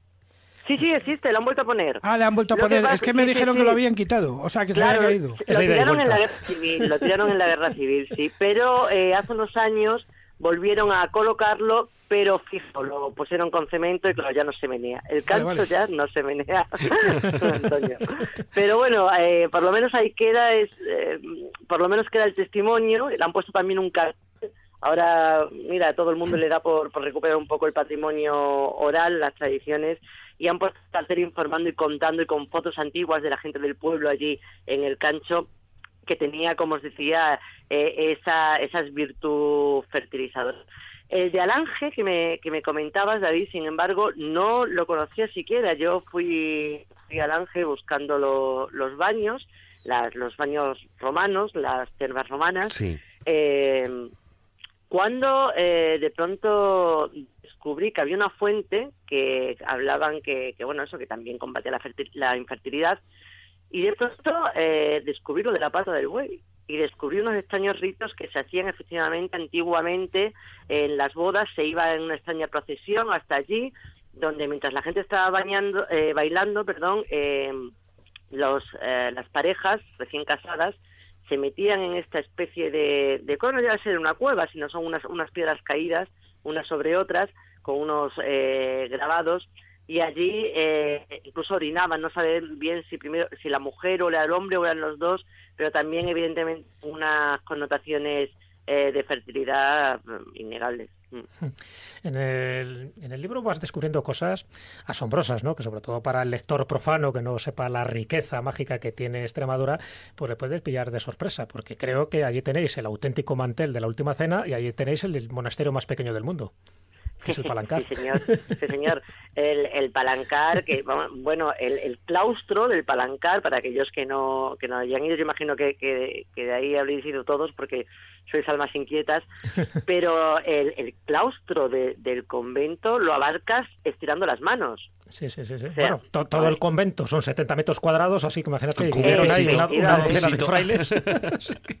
Efectivamente, la, la, la habitación de, de, San Pedro eh, no tiene ni una cama. Él dormía de pie con la cabeza apoyada en una piedra decía que le sobraba espacio. Hombre, con, con, eso seguro que no se caía, siendo tan pequeño. No, no, y ahora San Pedro de Alcántara medía 1,90, ¿eh? Y, medía, y, y, entraba, creo que era en el hueco de la escalera, me parece. Sí, sí, sí, sí, tenía su habitación, y te digo, y aún decía que le sobraba. O sea, una cosa increíble. Ese, iba para santo, iba para santo este hombre. No, por, por supuesto, lo, lo, tenía muy claro, lo tenía muy claro. ¿Y lo del mantel qué? ¿Qué? ¿Qué es lo, otro que me has comentado? Lo del mantel, de la, de la ah, última. bueno, el mantel, por supuesto. Llévanos a Coria. ¿Qué me dices? Que además creo que tiene manchurriones y todo. En la, catedral de Coria no nos falta detalle. Sí, sí, pues tenemos, eh, entre otras reliquias de las que Jesús eh, también es especialista, creo que tenemos también... Tomás. Ahí, no tenemos pluma de ángel o de arcángel, pero casi, porque sí, sí tenemos un trozo de, pañal del niño Jesús y, tenemos de todo. Pero lo fundamental es este mantel de la última cena, eh, que bueno, se confunde con otra leyenda, porque se había hablado en Extremadura, siempre había una leyenda de un mantel que han traído los templarios al Conétar, que está muy cerquita de Coria, eh, a un castillo que ahora mismo está sumergido por, por el pantano, eh, por el río Tajo, y, y cuentan que, que los templarios habían traído un mantel mágico que si tú lo ponías en una mesa, esa mesa se cubría inmediatamente de, de, las viandas más maravillosas y los vinos más estupendos. Ese mantel desaparece y curiosamente eh, de pronto aparece un mantel de la última cena en la Catedral de Coria. Ah. Eh, la historia ahí quedaría, hasta ahí quedaría. El problema es que incluso eh, expertos e investigadores se han dedicado a, están ahora investigando este, este mantel porque están convencidos, en concreto Johnson, que ya investigó el, el Santo Sudario, está convencido de que es la parte de arriba del mantel, o sea, a ver, él está convencido de que el sudario de Cristo, de que la sábana santa de Turín, es realmente la parte de abajo del mantel de la última cena. Este sería la de arriba, porque en las cenas judías eh, había dos manteles, en las cenas de, gala, como sería la última cena, y entonces él piensa que con las pisas, como no había tiendas abiertas para poder envolver el cuerpo de Jesús, utilizaron ese mantel. Con lo cual está convencido o quiere dar a entender que estos, estos dos telas eh, pertenecen al mismo al mismo mantel y lo bueno se intenta demostrar ahora bueno ya se han averiguado que es del siglo I efectivamente que tiene polen de Jerusalén pero bueno son las reliquias ya sabemos lo que es que eso creo que, permanecerá en el misterio por me, me, ha gustado eso de que no estaban las tiendas abiertas no existían los todos a 100 no existían. Oye em, en el libro también hablas y es curioso de toda esa presencia de enclaves relacionados o pertenecientes con la Orden del Temple en todo el territorio de Extremadura, ¿no? Ahí tenemos pues Burguillos del Cerro o Jerez, por ejemplo, de los de los caballeros. Em, ¿Es fácil rastrear todas esas pistas de la Orden del Temple por, por esa tierra? Ahora mismo sí, y es sorprendente eh, todo lo que tenemos y lo poco publicitado que lo, que lo tenemos. Ah, bueno, en general de los caballeros sí está bastante publicitado, esa bueno, sangrienta, ¿eh? Pero, sí, pero bueno, pero primero no, no todo el mundo sabe que Jerez de los Caballeros se llama así por los caballeros templarios. Claro. Y bueno, Jerez quizás sea el sitio que más, aún así, mmm, sigo diciendo lo mismo, eh, si llegamos eh, a ser otros, eso tenemos ya, no te digo un parque de atracciones montado, pero casi. y es difícil encontrar, sí, sí, no, eh, no es fácil encontrar algo realmente templario capaz de atraer al turismo en Jerez. Burguillos del Cerro está muy cerca. Me acerqué porque también había un, par de historias que quería fotografiar y mi sorpresa es cuando voy a ver una, una iglesia templaria, la iglesia de, San Juan, eh, y me encuentro, sí, sí, pero sí, sin previo aviso y, y sin que nadie me avisase, y soy periodista y soy extremeño, debería conocerlo, y no tenía ni idea, me encuentro un centro de interpretación de los caballeros templarios dentro de esa iglesia hecho, mm, además, eh, eh, es una maravilla, una auténtica maravilla que recomiendo a todo el mundo que se acerque, porque además eh, es adecuado para, para mayores, pero también para pequeños, porque para los niños hacen una especie de juego de busca del tesoro. Bueno, una cosa maravillosa en la que se habrán gastado yo no sé cuánto dinero, pero que sin embargo no se conoce. No se conoce y es un centro, yo no sé cuántos habrá, pero me imagino que habrá muchos centros de interpretación de, la, de, la, de los caballeros templarios y están burguillos del cerro. Bueno, mm, nos negamos aquí en, en, el, en el estudio a dar por concluida la entrevista sin sin que, bueno, pues la reina de las leyendas de la escóbula, eh, pues nos cuente alguna leyenda relacionada con los Austrias. O con la época. con la época, claro. ¿A qué te ha pillado sorpresa? A ver, a ver, sí, sí, sí, sí. Siempre me pides por sorpresa. A ver, a ver. Esto tú ya sabes. ¿Puedo contaros, puedo contaros un, un, Mira, hablando de lugares... Ocurrió en un lugar, en un, en un, lugar mágico de Extremadura, pero no es leyenda porque podría ser leyenda, tiene todas las pintas de ser una leyenda. Sin embargo, en 1999 aparecieron los escritos, los legajos, un manuscrito judicial que atestiguaba eh, que, que esto sucedió y tiene mucho que, vamos, bueno, tiene tanto que ver con los Austria que Mariana de Austria eh, solicitó una investigación sobre los hechos. Esto, esto pasó a finales de 1600, eh, cuando una niña de, de, un pueblo de aquí, se llama Villafranca de los Barros, en Tierra de Barros, pues eh, cuentan que un bebé tenía cerca de cuatro meses, se llamaba Antonio de Sequera Batista, era hija de, de, padre, de padres portugueses, el padre había muerto, y ella estaba, su madre y la, criatura estaban viviendo en casa del médico del pueblo, del médico de, Villafranca. Esta niña de pronto, bueno, el médico cuenta eh, cómo de pronto la niña empieza a ponerse eh, colorada, colorada, colorada, empieza a hablar primero eh, muy quedamente, pero luego a grito pelado. Imagínate una niña de cuatro, de cuatro meses hablando y al loro, hablando en latín. Empieza a hablar en latín, pero además es que no, no para y por allí pasa todo el pueblo, porque llega a pasar el médico, o sea, después del médico que sale a, a, a encontrarse a gente, por favor, para que vengan a ver a la niña, eh, el alguacil de la Inquisición, el cura, los vecinos, y, y la niña lo que decía era Domus Austriaca Conteret Caput Tum. Esto lo han traducido eh, de diferentes maneras. Nos dicen que es la casa de Austria aplastará tu cabeza, otros dicen que enloquecerá tu cabeza y otros, yo creo que ya dándole ahí un, golpe de efecto para que coincida un poco, porque claro, tampoco se entiende mucho la, profecía, si fue una profecía, eh, para, para que tuviese algo que ver con, con Carlos II, eh, pues eh, dicen que por la casa de Austria eh, enloquecerá. Pero entonces el tun sobra, o sea que el tun se lo han comido tranquilamente. Pero eh, bueno, se dice que eso, que fue una, una, una profecía. Desde luego quedó recogido porque fueron testigos pues todo el pueblo casi y todos terminan allí firmando este documento que, como digo, Mariana de, de Austria pidió. Además hubo sí, que era la esposa de Felipe IV, ¿no? Estamos hablando de esa época, sí, sí, sí. Efectivamente, es que de hecho, cuatro, cinco años antes, no, seis años antes, creo, eh, sí, seis años antes, en 1665, eh, la, el mismo pueblo, en Villafranca, eh, cuentan que la, las campanas de una ermita, de la ermita de la Coronada, empiezan a tocar solas. Entonces la gente se, se acerca a la ermita a ver quién estaba allí, ven que la ermita está cerrada eh, y las campanas siguen tocando. Entonces entran, eh, eh, investigan todo, toda la ermita, allí no hay absolutamente nadie y las campanas siguen tocando. Hay gente que quiso verlo como también un anticipo, porque casi un mes después, no llegó un mes después, eh, muere Felipe IV. Hmm. Y entonces, eh, ya allí las campanas tocaban a muerto, que si fue también un presagio, bueno, Sí, ¿no? Y, al final acertó un poco esos eh, presagios nefastos sobre, sobre los austrias, lo cual tampoco era ninguna novedad. Ya sabes que en la época de Felipe II hubo también alguien, una vidente, que era Lucrecia de León, que también empezó a tener sueños proféticos donde auguraba el fin de la Casa de Habsburgo y por lo tanto el fin de esa dinastía de los Austria. Luego con Felipe IV se ocurre, pero fíjate que lo que has contado es muy interesante porque en aquella época, y sobre todo Felipe IV, este rey planeta, ¿no? este rey pasmado también, eh, tenía como mucha predilección por los prodigios y en el fondo lo que tú has contado es un prodigio, ¿no? que una niña te empieza a hablar en latín sin tener ni idea.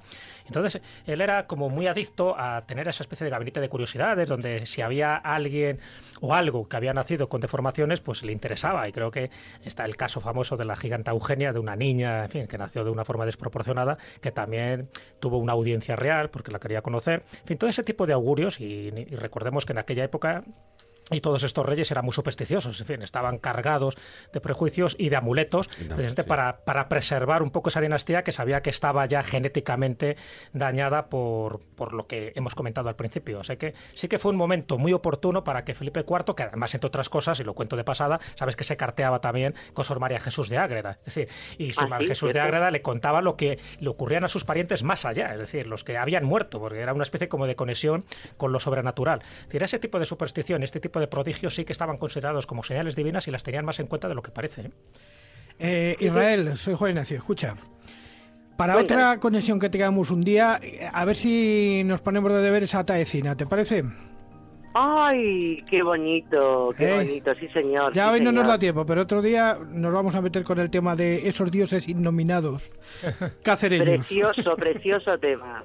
Precioso tema. bueno, Israel, ahí tenemos el libro 50 lugares mágicos de Extremadura, publicado por Ediciones Cidonia. Eh, bueno, qué decir, o sea, yo lo recomiendo a todo el mundo. Totalmente recomendado eso. Totalmente. Menos el prólogo, menos el prólogo es buenísimo. menos el prólogo, lo demás es genial. ¿eh? Me estoy empezando a preocupar, estoy pensando ya como hair director. Uy, muy mal, muy mal. Me tendré que dar otra vuelta por ahí por Emerita. Hay que ir, hay que ir. Un día nos tienes que contar lo de Ten tu Día, ¿eh? que ese nombre tiene su intríngulis. Pero otra, bueno, otra. ya te pillaremos. La verdad que no te pillamos nunca. Hemos dicho que cuentes una historia sobre esa época y nos la has contado. Y la has contado muy bien. No hay forma de pillarte, Israel. Un abrazo muy fuerte, Israel. Un besazo a todos. Otro para ti. Hasta luego. Chao, chao.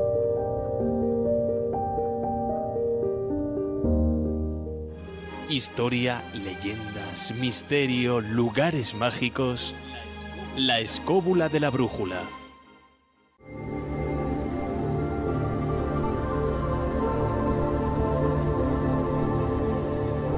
El zurrón del caminante.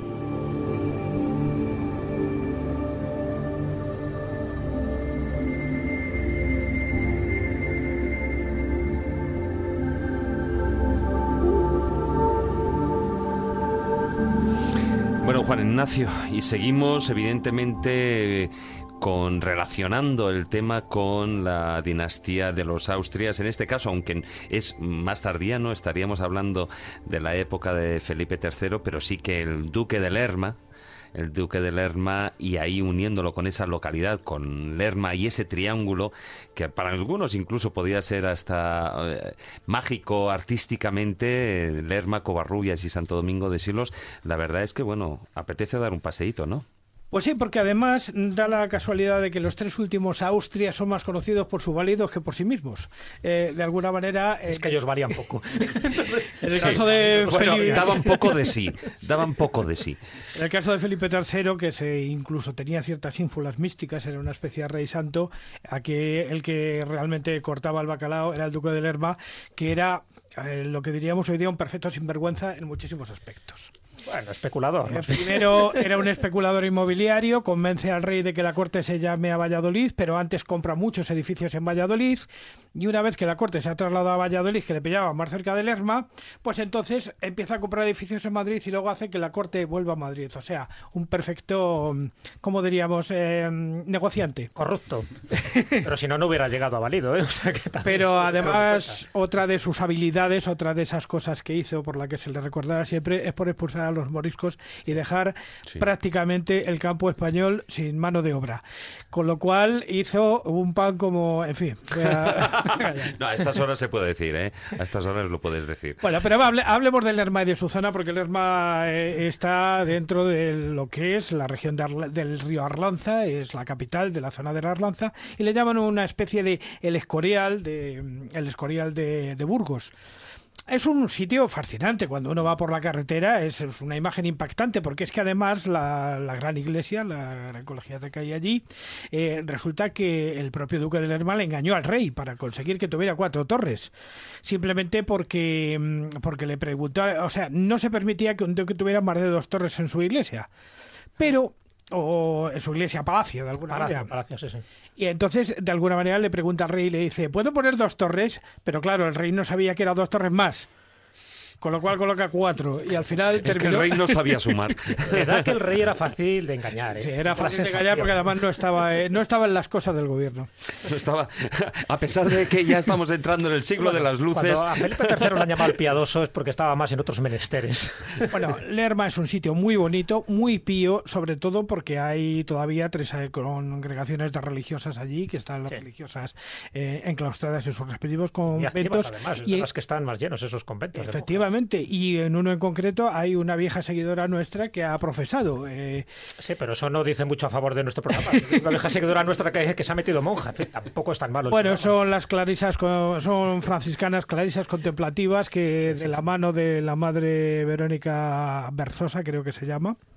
Eh, han conseguido llenar allí un montón de vocaciones de gente muy joven y además muy bien preparada, por cierto y una vieja amiga nuestra pues profesó con ella, que suponemos que le va bastante bien.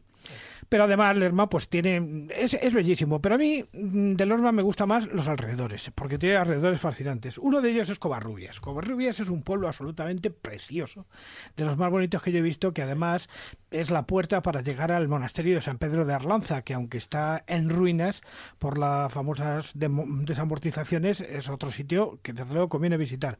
Pero además en Covarrubias se da una historia muy curiosa y es que allí yace la famosa princesa vikinga, la que se casó con el infante eh, Felipe de Castilla, hermano del rey Alfonso X el Sabio, viniendo desde Noruega, la hija del rey Acor.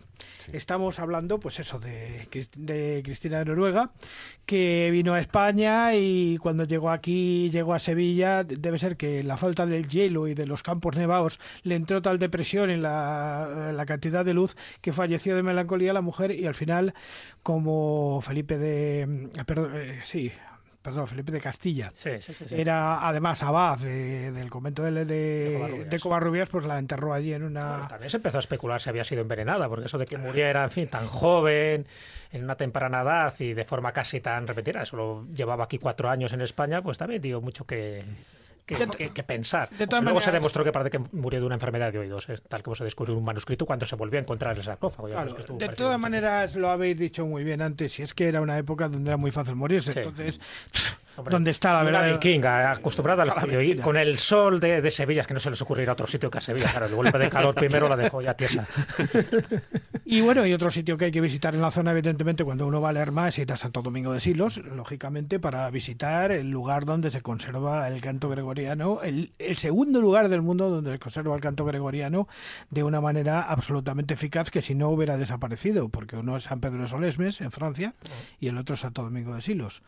Entonces, eh, mm, Santo Domingo de Silos, aparte del propio convento, de escuchar el canto gregoriano y de ver todo aquello, pues tiene un atractivo interesante, que es un desfiladero de estos que si estuviera aquí Carlitos Canales me diría, pero bueno, ¿tú dónde te metes que encuentras sitios tan raros? Hombre, Eso pero está hoy, claro, hoy hombre, no, la Yecla no está Lerma, claro. hombre, Hombre, pero por favor. es- Ya, pero es que cerca de San- ah. pero es que cerca de Santo Domingo de Silos, muy poquito más allá, está el desfiladero de la Yecla, que es uno de estos lugares que, que, que no dejan tampoco indiferente, porque es más o menos como el desfiladero del Cares, pero en pequeñito. Sí, sí, sí, sí, es precioso además. Es, es un lugar verdaderamente fascinante, la verdad, con unas, unos pedazos de piedras en- sobre las que vuelan los buitres, es, es- es un sitio extraordinario, indudablemente. Y luego otra zona que yo que quiero mencionar aquí es el río Ura. El río Ura porque tenemos un amigo nuestro que se hace llamar Silveiro de Ura, ¿eh? que es nuestro Sí. querido amigo Neonimus, ¿eh? Que también aquella Silverio, sí, señor. zona no solamente es que la haya inspirado, sino que su disco lo grabó en Santo Domingo de Silos, como era, como era preceptivo. O sea, la zona no tiene ningún desperdicio, aparte de que es una zona muy aledaña a Ribera del Duero, por lo tanto, el paseo por allí es casi obligatorio entrar en una taberna y digamos que soslanzarse con los caldos de la zona, que son magníficos, y los quesos de los quesos de, de- de la zona que son también extraordinarios, que se me ha olvidado ahora el nombre, el esgueva, los quesos del esgueva. Bueno, y las pastas, ya que has citado Lerman, ese convento también hacen unas pastas Ah, ahí sí, sí, artesanales, claro. monjiles, eh, preciosas. Solo un par de cosillas, y para porque has mencionado Lerma, en fin, aparte de- del gran especulador, ¿no? Del que se dijo la coplilla que para no morir ahorcado, el mayor la- ladrón de España se vistió de colorado, aún así pues cayó en desgracia. Sí quiero recomendar una novela que acaba de ser publicada prácticamente, donde se desengrana un poco también esa época del Duque de Lerma. Se titula El trono de barro, jaque al Duque de Lerma de Teo Palacios está editado por la editorial Edasa. O sea, por lo tanto, aquel que quiera profundizar, pero en clave novelística, yo creo que es un libro muy recomendable. Muy bien.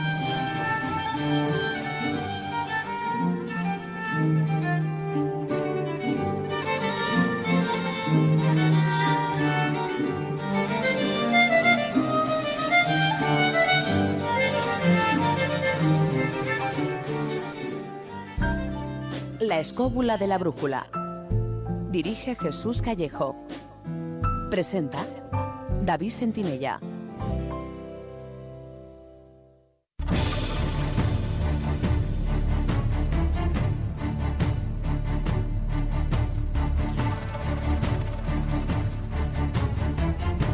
Comienza El Filandón.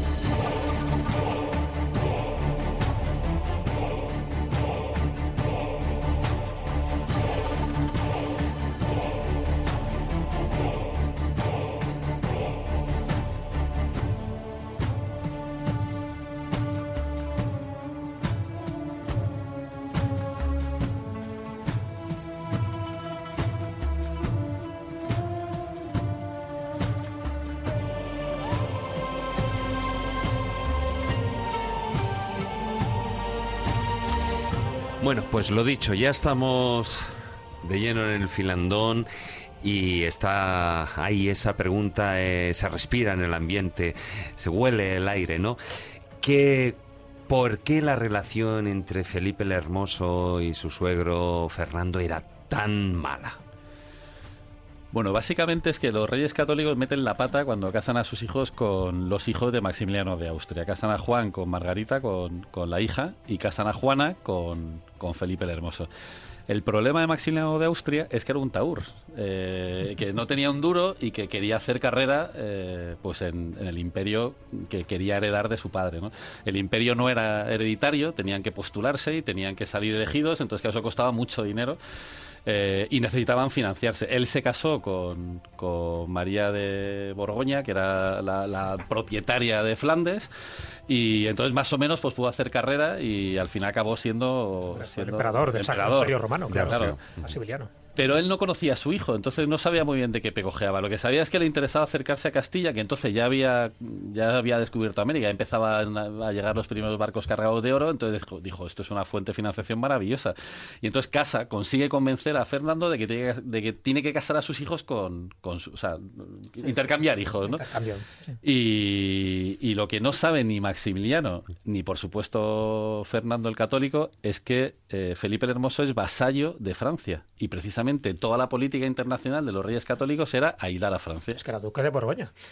De hecho, mucha gente desconoce que la bandera de España, la de la, el aspa de San Andrés, la cruz de Borgoña, viene precisamente de los nasquenetes, es decir, de la corte y de, y de la guardia real que trae Felipe el Hermoso. A partir de ahí se crea ya ese estandarte como la bandera oficial, que es la que más ha durado a lo largo de la historia de España, antes de, de la roja igualda, ¿no? Como se llamaba posteriormente. O sea, que esa fue realmente la auténtica bandera española que viene precisamente de, de Borgoña. La roja de igualdad es muy posterior, ya es en los tiempos de Carlos III. Claro, pues eso, que la- realmente la bandera de España que más tiempo ha durado dentro de la historia de España es esta. Y la trae precisamente un borgoñés, la trae alguien de Flandes, la trae el primer Habsburgo, ¿no? Que por cierto, Maximiliano es curioso, sabes que era un gigantón. Eh, habla de que medía mucho más de dos metros y que siempre llevaba un ataúd. ¿Y sabes de qué muere al final? De una indigestión de Sí, melones. de melones, sí, se infló a melones y, en la melonada le pasó, le pasó factura. Como ya tenía el ataúd a mano, lo que pasa es que no cabía casi en el ataúd porque era, medía más de dos metros y medio. Curioso el personaje. Es un personaje curioso y además que eso, que pues es verdad que presumimos de que Fernando era muy listo, pero pues Maximiliano salió mucho más listo. que- Sí, bueno, pero la estrategia no estaba mal diseñada en un principio, ¿no? Otra cosa es que cuando llega Felipe, eh, claro, hay un problema muy claro, llega un extranjero. O sea, tiene el mismo problema Felipe Hermoso lo que, que- que tiene luego posteriormente Carlos I. Son extranjeros que vienen a España a ocupar un reino, el reino de Castilla, de gente que no tiene ni idea de hablar castellano. Entonces, eso ya se encuentra con la oposición. Claro, si entramos ya ahí en Liza, pues con su suegro, con Fernando el Católico, que era un intrigante, acordaros que el prototipo, dicen, de- del príncipe de Maquiavelo era este. Unos dicen que era César Borgia y otros dicen que realmente fuera el católico. Yo A- creo que era a- Fernando ambos, eh, Católico. ambos Eran ambos, ¿no? ambos eran lo suficientemente retorcidos como para ser tipo o haber inspirado a Maquiavelo. Sí, pero era un intrigante. Entonces, que te venga ya alguien de fuera, además, bueno, tardan en venir, porque bueno, el viaje era largo, ¿no? Desde aquellos lugares hasta que entran por La Coruña y llegan a la, a la corte, que te entre alguien así, que se va, que va de alguna forma a usurpar, entre comillas, un poco su reino, pues evidentemente ya se veía con malos ojos. Incluso algún conspirador ya dijo, uy, a este le quedan dos telediarios, a Felipe el Hermoso. Y efectivamente, Y, efectivamente, y efectivamente, porque Isabel I de Castilla muere en el año 1504. Al cabo de un año, eh, bueno, pues eh, consiguen que Felipe I de Habsburgo, pues coja ese, ese mm, reinado de, de Castilla, aun, a pesar de que... Y eso es un- una de las cosas curiosas ¿no? que comentáis en el libro, porque Fernando, eh, Fernando el Católico sigue gobernando Aragón. Entonces, si se supone que Isabel y Fernando unen eh, España, digamos eh, Castilla y Aragón, ¿cómo puede ser que a la muerte de Isabel, eh, pues ahí había dos reyes? Efectivamente. Había dos reinos. Había dos no reinos había uno. separados, sí, sí. Pues eso es una de las cosas curiosas que, que también nos llevan a, a escribir esta etapa, ¿no? A, a- a profundizar en esta etapa, ¿no? Y más en un momento en el que parece que estamos cuestionando esa gran unidad de España y demás, ¿no? Entonces es verdad que, bueno, pues que la historia que se nos ha contado se nos ha contado muy mal. Y entre otras cosas se ha contado de una forma muy tendenciosa, pues poco menos que diciendo que el Cid ya luchó por la unidad de España, ¿no? Cuando, bueno, pues, pues eso, pues, pues, pues No, como el Cid... de las Españas, claro. No, no, Claro, a ver. Una España comunidad de destino universal, ¿no? Que decía Primo de Rivera. Y Está es- claro. Claro, es verdad que la, eh, la idea de las Españas pues existe desde mucho tiempo antes que los reyes católicos, ¿no? Lo que pasa es que Portugal también forma parte de la Hispania romana y de la Hispania visigótica y nadie cuestionaba que el matrimonio, o sea, nadie se ha preguntado por qué no se casó con Portugal, que era lo que tenía que haber hecho como princesa Isabel la católica, ¿no? Y eh, decide casarse con Aragón traicionando precisamente pues todo lo, toda la política matrimonial y- e internacional de, de Castilla, ¿no? Que en ese momento Enrique IV ya soñaba con crear un imperio atlántico junto con Portugal. En el año 1505, eh, Felipe I eh, consigue ser rey de Castilla y dura un año. Bueno, realmente, ¿Qué ocurrió? Claro, realmente rey consorte. Nunca le llegan a declarar rey absoluto de Castilla. O sea, Claro, la reina propietaria era Juana. Juana la loca eh, Claro. está recluida. Eso es. Había habido ya antes una... Bueno, todavía no está recluida, la, la va recluyendo él, pero cuando viene a Castilla le dicen, ni se te ocurra aparecer, con la, a- aparecer sin la reina, porque la reina es ella, y aquí en Castilla todo el mundo da por supuesto O sea, que la a reina ti no es te ella. vamos a hacer caso. Claro. eh, entonces, la historia es que. A ver, lo más interesante de todo esto, también por dar dimensión a- a- al personaje de Isabel, es que Isabel, siendo mujer, consiguió ser reina. Cosa que su hija, que estaba muchísimo mejor preparado, preparada, porque ya la habían preparado para ser reina, o por si acaso sonaba la flauta y le tocaba ser reina, por lo menos de algún reino fuera de España o fuera de Castilla, pues la habían preparado como reina. Y sin embargo no consigue ser reina. ¿Por qué? Pues porque no tenía la determinación, el coraje, la ambición que tenía su madre. Y entonces eso es lo que hace que su marido primero, su padre después y luego su hijo Carlos I, pues, pues la arrinconen y, y no le permitan ser reina. Muchísimo, o sea, ella es la primera que trae a los Austria, el último Austria, Carlos II, fue rey y estaba infinitamente más loco que Juana. Y nadie cuestionó que este señor era el que tenía que reinar. Bueno, ¿y por qué molestaba tanto? ¿Por qué molestaba Juana, Juana. Bueno, pues por era mujer y entonces la mujer no pintaba nada. En Castilla sí, pero no pintaba nada ni en Aragón ni por supuesto en Flandes. Que Ya, pero, reyes. a ver, pero Juana I de Castilla, además, era también reina de Aragón y era reina de Nápoles y de, y de Sicilia. Claro, cuando, cuando muere su padre, sí, llega a ser también reina. Claro.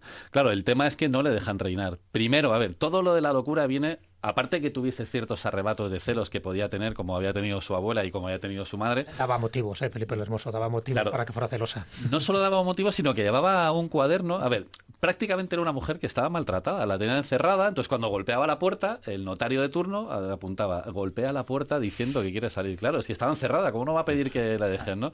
Luego llegaba Felipe, le hacía un hijo y entonces esta gritaba, grita porque echa de menos a su marido. Tal. Bueno, pues realmente no parece que sea una situación idílica la que estaba viviendo en Flandes como para querer salir corriendo detrás del marido, ¿no?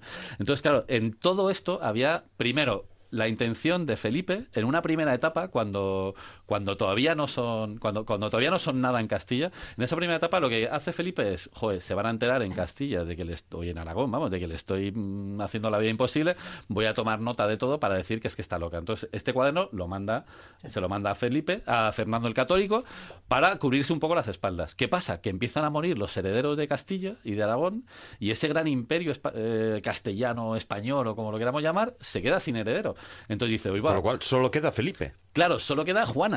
Solo Ah, queda bueno, Juana, claro, que es la legítima heredera. Sí. Entonces dice, oiga, si la declaro loca, igual la incapacitan antes de tiempo. Entonces ahí hay un momento de transición en el que parece que ya no está tan loca, ¿no? Y, y después, cuando ya por fin muere Isabel, eh, entonces cuando, cuando vuelve otra vez a atacar y vuelve a sacar el cuaderno y vuelve a proclamar que Juana está loca, pues precisamente para, para incapacitarla y que el reinado sea para, o sea, que el trono sea para él y no para su mujer.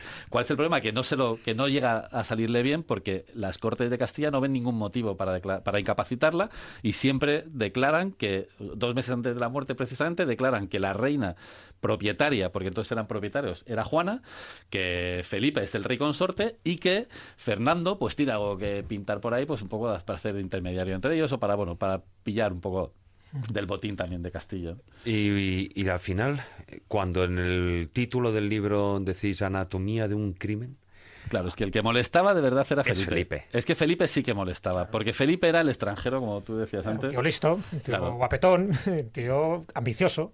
Bueno, era, era muy ambicioso, no sé si era muy listo, porque era un niño muy malcriado que estaba acostumbrado a hacer lo que le daba la gana en cualquier sitio. Con lo cual tampoco es que fuese muy listo. Era un tío que decía, yo quiero esto. Y entonces todo el mundo corría y se lo daba. Pero, por ejemplo, no hablaba alemán, que era el idioma de su padre, porque nadie le educó. Y él nunca se preocupó por aprender alemán para poder comunicarse con su padre. Con lo cual, pues muy listo tampoco parecía, ¿no? Era un tío con una ambición desmedida y no hace más que meter la pata. Por ejemplo, tampoco demuestra O sea, que fuese un muy listo. malcriado. Era un niño muy mal criado, muy mal criado. Tampoco demuestra que fuese muy listo el hecho de que, de que uno de sus eh, asesores, que era don Juan Manuel, del que hablamos mucho en el libro, eh, le recomienda atracar en Andalucía, en las tierras del duque de Medina Sidonia, para desde ahí hacerse fuertes, entonces ir remontando Castilla, porque entonces Andalucía era Castilla, ir remontando ir eh, pues recaudando, digamos, o recopilando eh, gente que estaba en contra de, de- de Fernando, precisamente por toda la política que habían desarrollado los, los reyes católicos contra la nobleza, entonces hacerse fuertes con un gran ejército, con riqueza y con, pues pa- para ponérselo difícil a, a- a Fernando. Pero ¿qué hace este señor? Pues de repente se marea en el barco y dice, no, no, yo quiero atracar cuanto antes. Y, llega a Castilla precisamente por Galicia, por La Coruña. Entonces hace todo lo contrario. Entonces cuando Juan Manuel le dice, no, hombre, que los vamos a poner en contra aparte de la nobleza, dice, si son leales, vendrán a mí, ¿no? Entonces claro, eso también demuestra que muy listo no era, ¿no? Que tenía mucha ambición, pero que estaba muy acostumbrado a hacer lo que le, lo que le daba la gana. Has hablado de Juan Manuel, yo creo que juega un papel fundamental en esos momentos finales, ¿no? Claro. Que hay de verdad o que de mentira que con ese juego de pelota que hace Felipe el Hermoso en Burgos, al final sofocado, bebe un trago de agua fría, suministrada posiblemente por, Por por su privado, claro. Eh, muere asesinado, muere de unas fiebres, muere de forma natural. A ver, fuera Realmente de... Es el del libro, claro. Claro, a ver, fuera de nuestras fronteras no hay muchas dudas de que, primero, ya le avisaron, ten cuidado porque te van a asesinar. O sea, ya estando él vivo le estaban diciendo cuidado, ¿no? Y, y después, bueno, fuera mm, prácticamente nadie duda de que fue asesinado. Es verdad que puede ser por lo que decías antes, ¿no? Porque, bueno, pues, pues fuera era más fácil colgar el San Benito, la leyenda negra, lo que fuese, de mira los castellanos que han matado a nuestro... Sí, pero lo que pasa es curioso cuando ese libro, yo hasta ese momento tenía la idea de que, bueno, cuando ocurre una muerte sospechosa, siempre dices, ¿a quién beneficia? La Claro. que beneficiaba a Fernando el Católico, evidentemente, pero sin embargo, vuestra tesis es distinta. De alguna Sí. forma, absolvéis Sí. a Fernando, absolvéis al cardenal Cisnero, absolvéis a Juana la loca, que también tenía bastantes Para cargarse a su marido, y el que se lleva todas las papeletas es el privado, el camarero del rey, ¿no? Bueno, digamos que al final hacemos un repaso por los principales sospechosos y O sea, bueno, eso es un cluedo, ¿no? Es un cluedo, es un cluedo. Eso, sí. pero- Entonces es verdad que, por ejemplo, el cardenal Cisneros es muy inteligente, sí que es un señor muy listo, que no se casa con nadie y que consigue estar en medio de ese triángulo de Juana, de Felipe el Hermoso y de, y de Fernando el Católico. Y está aconsejando a los tres. Con lo cual es verdad que no se movía un hilo en Castilla sin que él se enterase. Y este señor acaba asesinado también. Entonces, bueno, pues tiene algo que ver Cisneros. No hay ninguna prueba concluyente de que fuese. ¿no? En cuanto a Fernando, lo que pensamos es que a Fernando le interesaba Felipe porque era, mm, no era tan listo. ¿no? Entonces, bueno, pues tenía aquí un rey un poco patán que lo que hacía era darle mucho dinero y si pudiese, pues seguir manteniéndole las tropas que tenía pues por medio me- Mediterráneo. Que a ver, al final ese gran imperio aragonés lo estaba financiando la corona de Castilla y lo estaban llevando adelante los hombres de Castilla, con lo cual es verdad que era aragonés, pero bueno, pues, pues todo lo hizo el gran capitán y todo lo hizo la, la- la riqueza que entraba desde América, ¿no? Y la que habíamos, o la que habían conseguido de los conver- de quemar conversos y de, y de expulsar a judíos, ¿no? Entonces al final es verdad que a Fernando lo que le interesaba era mantener esta situación. Castilla era un marrón, era ingobernable, tenía un montón de nobles levantiscos, no había sido capaz, o bueno, habían sido capaces de neutralizarlos cuando veía Isabel, pero en este momento estaban otra vez todos mm, de uñas, ¿no? Con lo cual dijo, mira, yo ya estoy mayor, me quedo aquí en mi territorio y sin embargo va y se le muere el yerno, ¿no? Pues entonces yo creo que en el fondo tampoco le hizo mucha gracia y luego tardó mucho tiempo en, en- en- en hacerse con el trono. ¿no? Y en cuanto a Juana, pues bueno, pues Juana es verdad que le tenía ganas porque se lo hizo pasar muy mal. Pero la pobre es verdad que el día, la noche de autos, Cisneros le dije, no, no, no vayas a esta fiesta, no vaya a ser que te salpique, ¿no? Y cuando vuelven todos de la fiesta, ellos están los dos, Cisneros y Juana, están ahí rezando porque todo vaya bien, ¿no? También rezó y se murió su marido, curiosamente.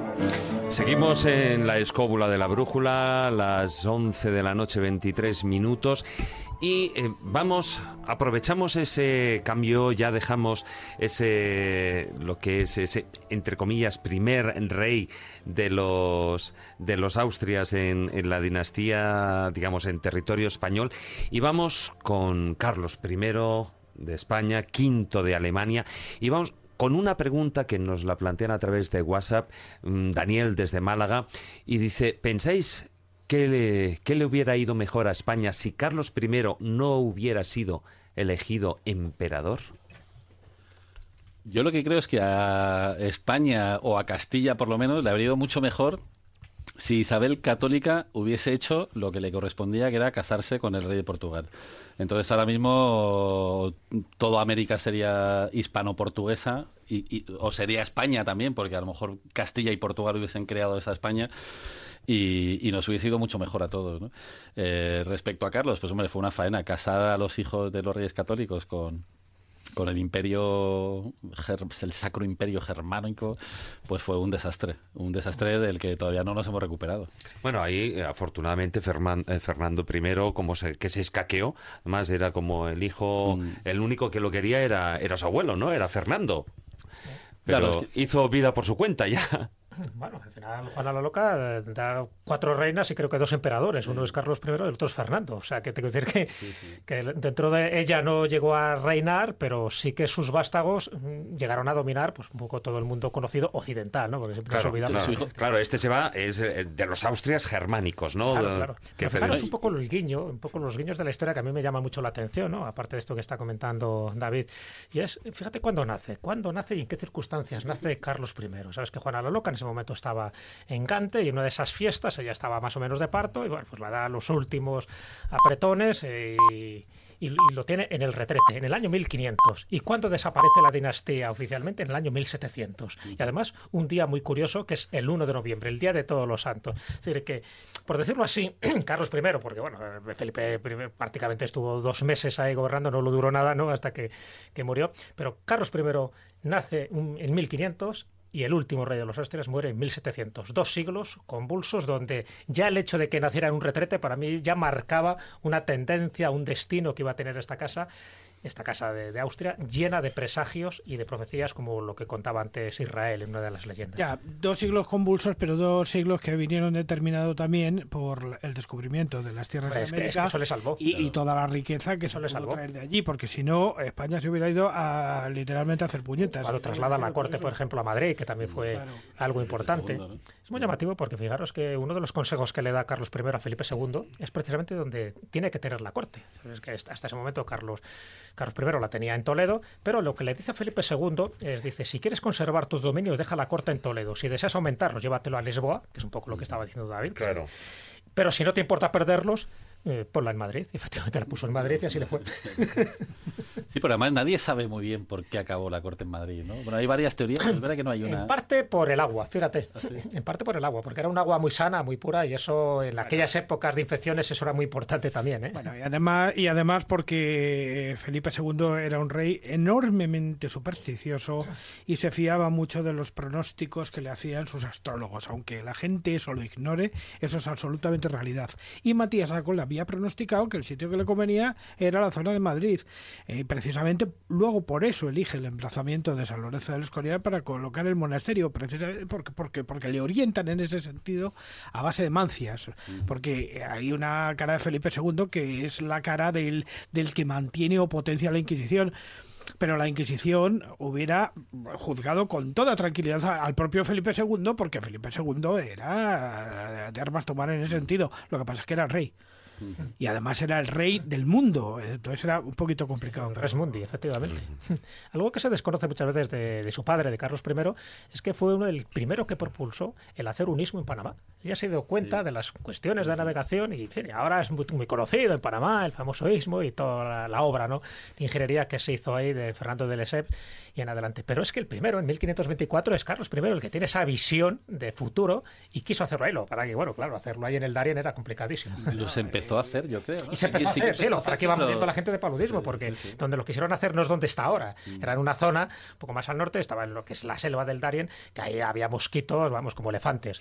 Y entonces ya lo dejaron por imposible porque morían con bastante asiduidad pues todos los indígenas que estaban trabajando en la obra. ¿no? Aquí viene otro de los proyectos, por ejemplo, que hubieran sido, que hubieran ayudado mucho a expandirse a, los Austrias, que fue el proyecto de Antonelli de hacer navegable el Tajo hasta Lisboa desde, desde Madrid. Eh, que hizo, hubo un intento, pero luego se dejó por falta de financiación, o sea, porque no había dinero simplemente y tal. Pero aquello hubiera llevado de alguna manera a que hubiera habido una doble capitalidad en la mm. península. Y se empezó también con Felipe II, ¿no? Me parece. Sí, sí, con Felipe II. fue Antonelli, el ingeniero que lo llevó. Bueno, vosotros veis, eh, habitualmente se habla de los Austrias mayores y los Austrias menores, los Austrias mayores, Carlos I, Felipe II, y luego los menores, ahí estaremos hablando de Felipe III, eh, Felipe IV y Carlos II, ¿no?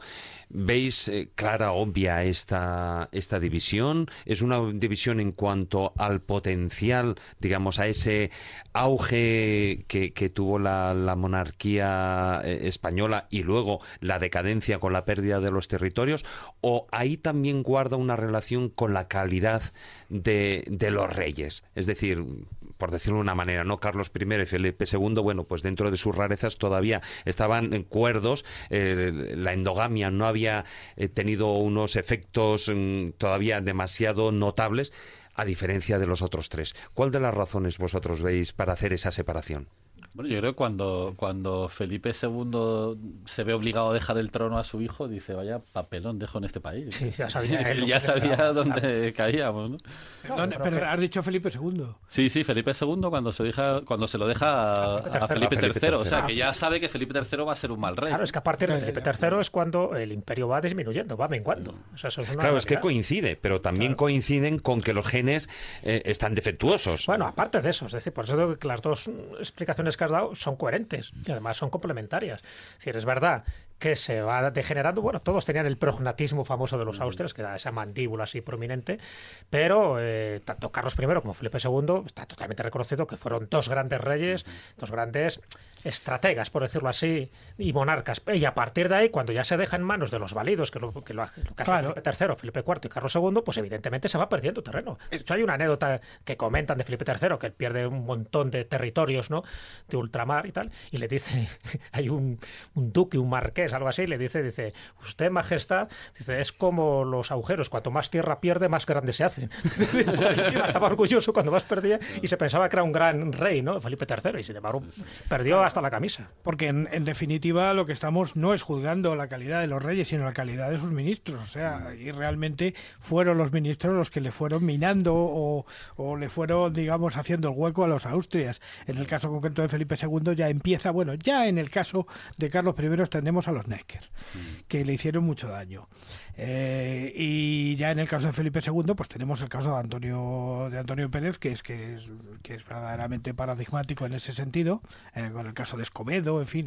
pero aún así seguían, seguían reinando ellos, tanto Carlos I como Felipe II, seguían tomando las decisiones ellos. No era el caso, por ejemplo, de ya dramático de, de Carlos II. Hombre, claro, tenían un poder omnímodo, eran muy temibles. Claro, tenían un poder tremendo y de hecho ellos querían todavía ampliar más sus territorios. Cuando se dice que en el imperio de Felipe II no se ponía el sol es porque cualquier monarca europeo estaban envidiando. También es verdad que tuvimos ese golpe de suerte de Colón, que al final pues todas esas riquezas de América que entraban y que muchas eran totalmente despilfarradas, ¿no? Pero bueno, todo aquello que entró es lo que hizo grande, un reino, un imperio. Y, la unión de, digamos, de la corona española con la francesa. Ah, y la francesa, perdón, la portuguesa. La portuguesa, la portuguesa, claro. Evidentemente Carlos I se casa con Isabel de Portugal. O sea que siempre tenían que tener el, punto de mira a Portugal. Es decir, cuando pierden un poco de vista a Portugal y cuando con Felipe III se pierde Portugal, es uno de los grandes desastres que hay. O sea, con Felipe III ya no solo expulsa a los moriscos, como decíamos, sino que a nivel económico es un desastre para España. Ya habíamos expulsado a los judíos y pagamos claras consecuencias y luego expulsas a los moriscos. Pero además había expulsado a los judíos pero los judíos seguían financiando las monarquías desde fuera con unos intereses absolutamente tremendos porque se acogieron a Roma, donde precisamente los judíos que se fueron marchando quedaron bajo la protección del Papa. O sea, es una cosa muy, muy curiosa. O sea, que fue precisamente Alejandro VI, el Papa Borgia, el que recoge a los primeros judíos expulsados de España. De todas formas, a ver, la pérdida de Portugal eh, es importantísima. Mm, si no tanto por lo que es el territorio de Portugal eh, mismamente en la península ibérica, sino por todas sus posesiones de ultramar. Claro, claro, pero es que perder Portugal fue otro de los grandes errores, ¿no? Eh, de hecho, ya sabes que incluso a, día de hoy todavía se sigue diciendo si se puede conseguir todavía esa unión, ¿no? esa fusión, eh, Saramago lo comentó y tal. Sí, no, no, y hoy en día... hoy, en día... por otro tipo de cosas. por otro tipo que no vamos a entrar en ellas, ¿no? No, pero claro que se cometieron muchos errores, evidentemente, pero los errores se empiezan a ser más pronunciados y corrígeme David, es a partir de Felipe III, es decir, eh, esa visión global que existía un poco del planeta. De hecho, a Felipe II le llaman el rey planeta también un poco por eso, por la sensación que tenía de dominar el mundo, ¿no? Eh, en fin, también era el momento de los tercios de Flandes, Eso también hizo que se desgastara el poder, pero cuando llega Felipe III no estaba a la altura de las circunstancias y eso, bueno, ya con Felipe IV ni te cuento, ¿no? Yo creo que eso es lo que nos fue perjudicando. Fuimos perdiendo territorios paulatinamente, con distintos tratados, con distintas, con distintas historias que es prolijo entrar, porque no es el el día ni el programa, pero yo creo que lo que se da ahí una clara consecuencia es del coeficiente intelectual o el cociente intelectual que van teniendo los distintos monarcas. Claro, ¿por qué los válidos tienen tanto poder? Porque hacen, o sea, en el fondo siempre son dos elementos los que mueven el, eh, un país y en este caso esa dinastía, que es el poder y el sexo. Entonces, en ese momento los monarcas empiezan a ser muy promiscuos, también Felipe II lo era, lo que bueno, como, en fin, era un poco mea pilas y era más papista que el Papa, lo mantuvo siempre un poco en secreto. Pero a partir de ahí... Esto en una época. Todo ese tipo de cosas se va perdiendo y al perderse se pierde credibilidad y ya es cuando se empiezan a dar cuenta las potencias europeas que España es vulnerable y cuando empieza a ser España vulnerable es cuando se empiezan a hacer tratados, se empiezan a hacer y se empieza a perder claro, territorio. es cuando se empiezan a atrever con ella. Porque, claro, mientras es una grande, por decirlo de una manera, a ver quién tiene las narices de meterse. Vamos, no la tiene ni Francia, ni la tiene Inglaterra, ¿no? de uno de los grandes episodios que hubo en la historia de España con Carlos I, que es que saquea a Roma. O sea, ¿quién en 1527 tenía los reaños para entrar a Roma, saquearlo totalmente y que el Papa tuviera que salir por piernas allí? Eso no lo hacía nadie, salvo alguien que tuviera, pues eso, una especie de prepotencia como la que tenía Carlos I. Eso no lo hacía nadie, no se atrevía, y, menos meterse con los estados pontificios de aquel momento. Pues esa era España. y así luego nos fue, como todos los imperios, como le fue también al imperio portugués. También tuvo que luego pagar las consecuencias de perder todos los territorios de ultramar por malas gestiones de cama y dinásticas que, hicieron posteriormente.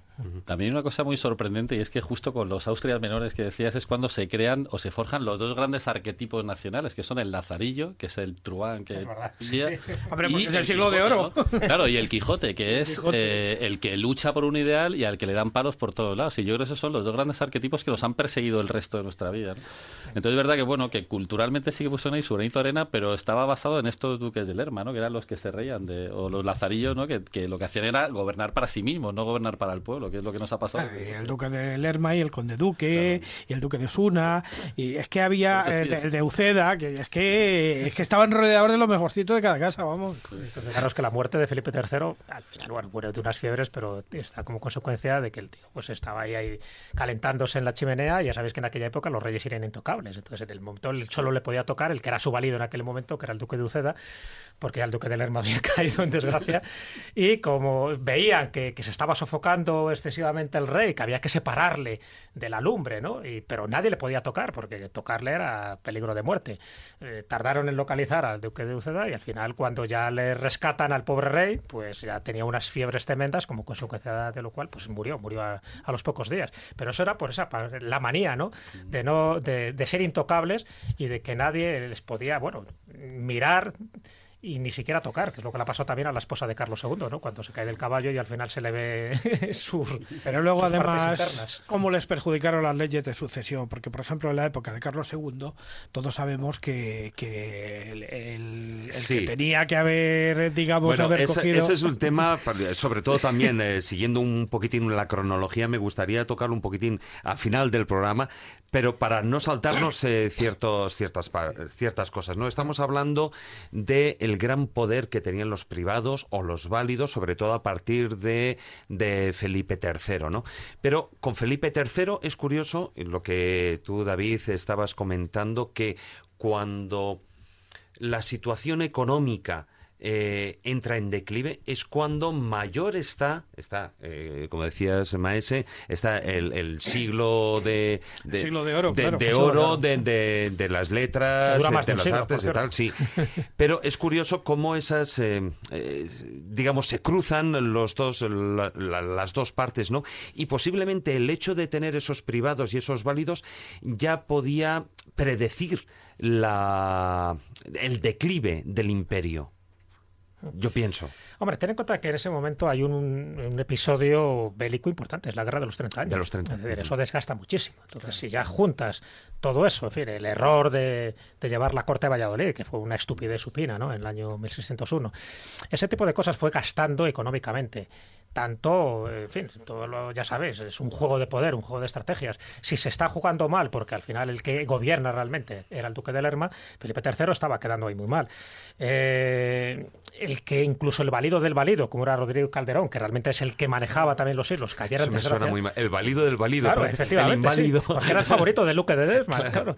lo cual, y al final ya sabéis que acaba, acaba decapitado. Por cierto, hay un refrán ahí que habría que desmentir, ¿no? Cuando se dice que iba tan orgulloso como don Rodrigo la horca, ¿no? no muere ahorcado. Además era imposible que un noble muriera ahorcado, ya sabéis. Mm. Que como noble tenía que Porque no es un tipo de muerte... No, era ignominiosa. La horca era para los villanos. Sí, sí, sí. Para los nobles era o te degollaban o te, o te decapitaban. Sí, porque ese es el que paga las consecuencias de lo del duque de Lerma. Claro, porque el duque de Lerma... Que es muy nacional esto, ¿no? Claro, el duque de Lerma hace dos estrategias para no ser decapitado, que es por una parte se hace cardenal, que ya le vale, colorado, y por otra parte le echa la culpa a Rodrigo Calderón. Pues sí. Es, está su momia en Valladolid. E-, ese es el sistema nacional, ¿no? Entonces, claro, con, esa, con ese panorama, con estos personajes, ¿qué podíamos esperar? Pues evidentemente iban de declive. Ya cuando llega Felipe IV, pues así nos va. El rey pasmaba. Acordaros qué película más buena. vamos a hacer un, pequeño corte y vamos ya con, con el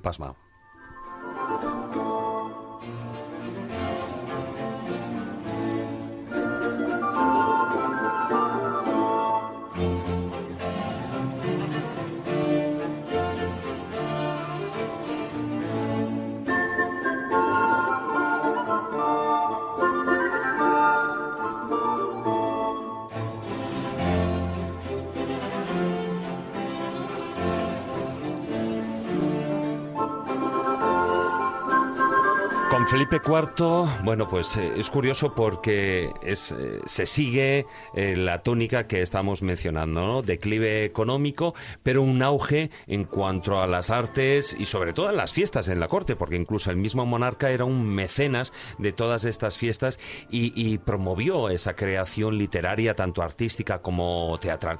Pero lo que sí que es curioso es que Felipe IV, al igual que hiciera Felipe III, pues cedió todos esos asuntos de Estado a, la figura a los, a los válidos. ¿no? En este caso, yo creo que el principal fue el conde duque de Olivares. el principal el único. Gaspar de Guzmán, claro, fue el más importante en aquel momento.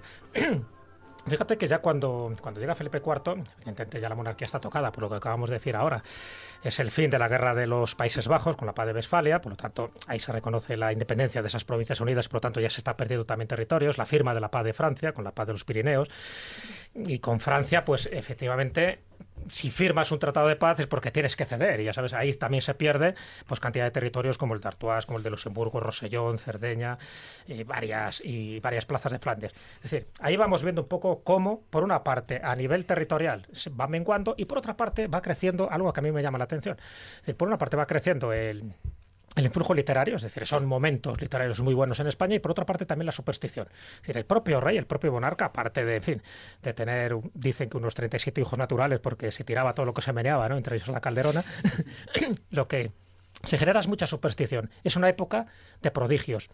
Es una época donde las crónicas, por ejemplo, las relaciones de Jerónimo de, de Barro Nuevo, van relatando cosas que se estaban produciendo en ese momento porque el que más o el que menos ya veía venir que esto iba a terminar mal, ¿no? Porque claro, cuando ya ves que hay distintos tratados, distintos desastres a nivel europeo, internacional, donde vas perdiendo territorio, pues dice, algo estamos haciendo mal. Y en aquella época, y es muy importante tenerlo en cuenta, en aquella época se pensaba mucho en los designios divinos. Entonces, hasta el punto de que cuando algo iba mal es porque el rey, la monarquía, había cometido pecados y por lo tanto el pueblo tenía que pagar las consecuencias. Y eso yo creo que es muy importante tenerlo en cuenta porque ahí se explica lo que Felipe IV tuviera esa correspondencia con Sor María Jesús de Ágreda, otro personaje fascinante de aquel, de aquel momento, que por cierto muere en el mismo año, en 1665. Entonces yo creo que eso, si lo tenemos en cuenta, es cuando empezamos a darnos eso, cuenta con, nunca mejor dicho, de que el periodo de Felipe IV, de ese rey pasmado, es uno de los periodos, por una parte, fascinante a nivel cultural, pero por otra parte, deprimente a nivel político y económico. Pero además es que es un episodio largo, porque son 44 años, que es el, digamos, la, el, periodo que más tiempo ha estado un monarca en el trono. Sí, es que es el momento en que se pasa hambre. En el fondo es que el pueblo está pasando hambre. Entonces el hambre agudiza el ingenio y es cuando surge la. Claro, porque además los fijos talgos, como no podían trabajar, no eh, entonces se iban arruinando poquito a poquito. Que eso aparece muy bien reflejado en el Quijote, porque mm. precisamente la figura de Alonso Quijano es el típico fijo talgo que no tiene un duro, vamos, que está más, pelado.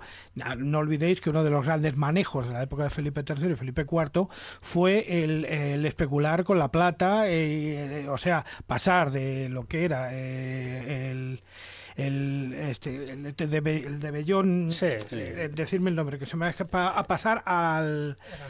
A pasar al Real. Exactamente, al Real. Exactamente.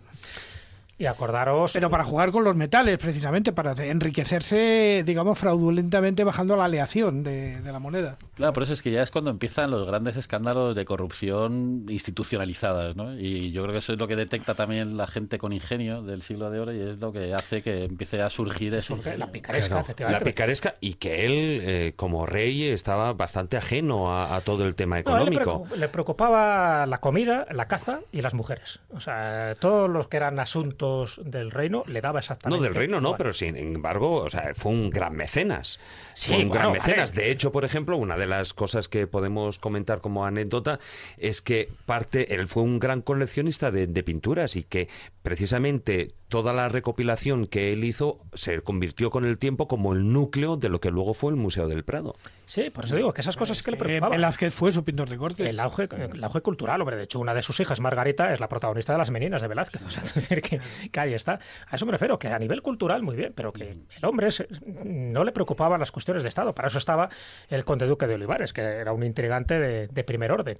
Lo que más le preocupaba, yo creo, que a Felipe IV, es decir, aparte de, de sus esposas, eran sus amantes. Con la Calderona, ¿sabes? que tuvo uno de los grandes avantes, vamos, uno de los grandes hijos bastardo, que además tuvo una influencia política en aquella época del siglo XVII, que era con Juan José de Austria, que además tiene toda ahí una anécdota, ¿no? Porque al final se casa con eh, la hija del españoleto, del gran pintor José Rivera, y tienen ahí unas trifulcas tremendas. Pero para que os dais cuenta, he hecho una pequeña relación de los hijos bastardos, que todos los que eran hijos bastardos, o casi todos, luego tuvieron cargos importantes, ¿no? Porque aparte de Juan José de Austria, el obispo de Málaga, un hijo de, de Felipe IV, ¿no?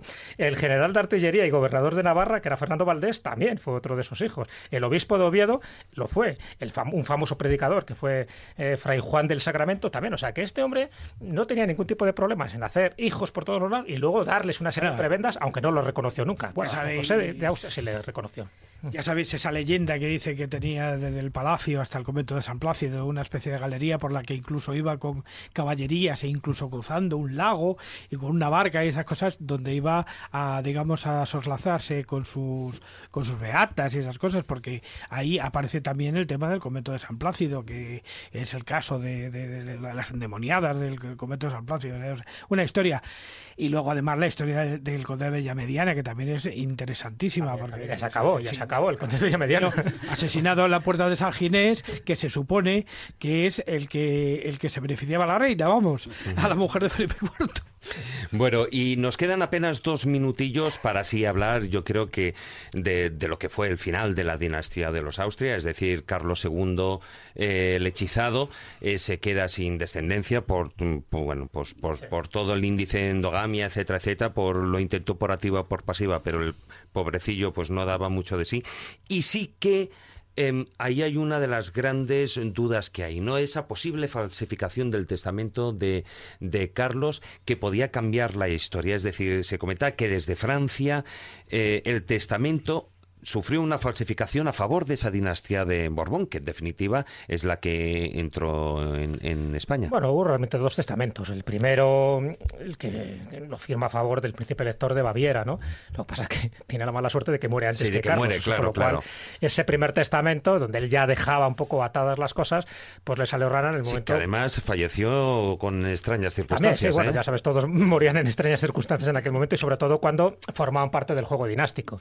Y entonces es cuando eh, tiene que firmar otro testamento, en este caso a favor de Felipe d'Anjou, ahí es donde ya entran los Borbones, y ahí es donde se prepara la trifulca, ¿no? El, eh, Felipe d'Anjou, otro Felipe más, ¿no? En la refriega, era el nieto de Luis XIV, y está claro que parece que fueron presiones que recibió antes de morir para que fuera Felipe d'Anjou, lo cual ya sabes que no estaban muy de acuerdo otro tipo de, personajes muy influyentes en la corte, y por eso se prepara, se genera la, la guerra de sucesión a partir de 1700. O sea, fue por ese cambio y porque hubo toda una, una tendencia a que fuera un francés, a que fuera un, Borbón el que sucediera a Carlos II el hechizado.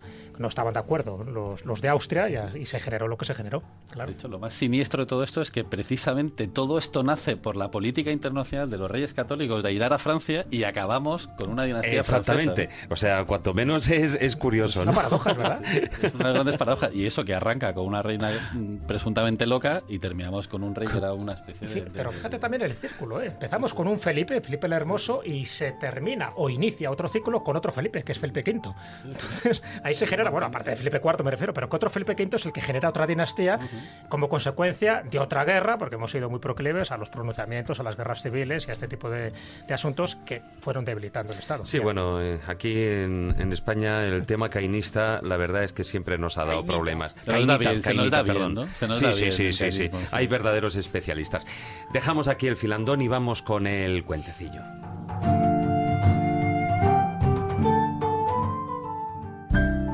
La escóbula de la brújula.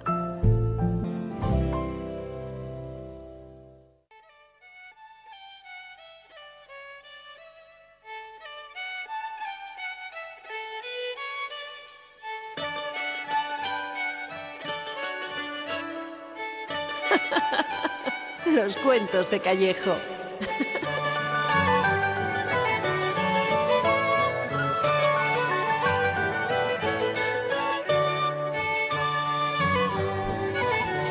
Bueno, ahí estamos con los cuentos de Callejo, con las moralejas. Pues bueno, más que cuentos, siempre son historias con un contenido que nos haga reflexionar, Jesús. Sí, está claro. O sea, al final no tiene por qué ser cuentos, en este caso va a ser una anécdota, pero una anécdota que a mucha gente le puede llamar la atención porque tiene que ver con el origen de una expresión, más bien de un insulto, que es gilipollas, con perdón. Uy, lo que he dicho. Y no, miro a nadie. pero fíjate la cantidad de veces que utilizamos, ¿no? Eres un gilipollas. Y sin embargo, gilipollas tiene que ver con un personaje real que existió en la época de Felipe III.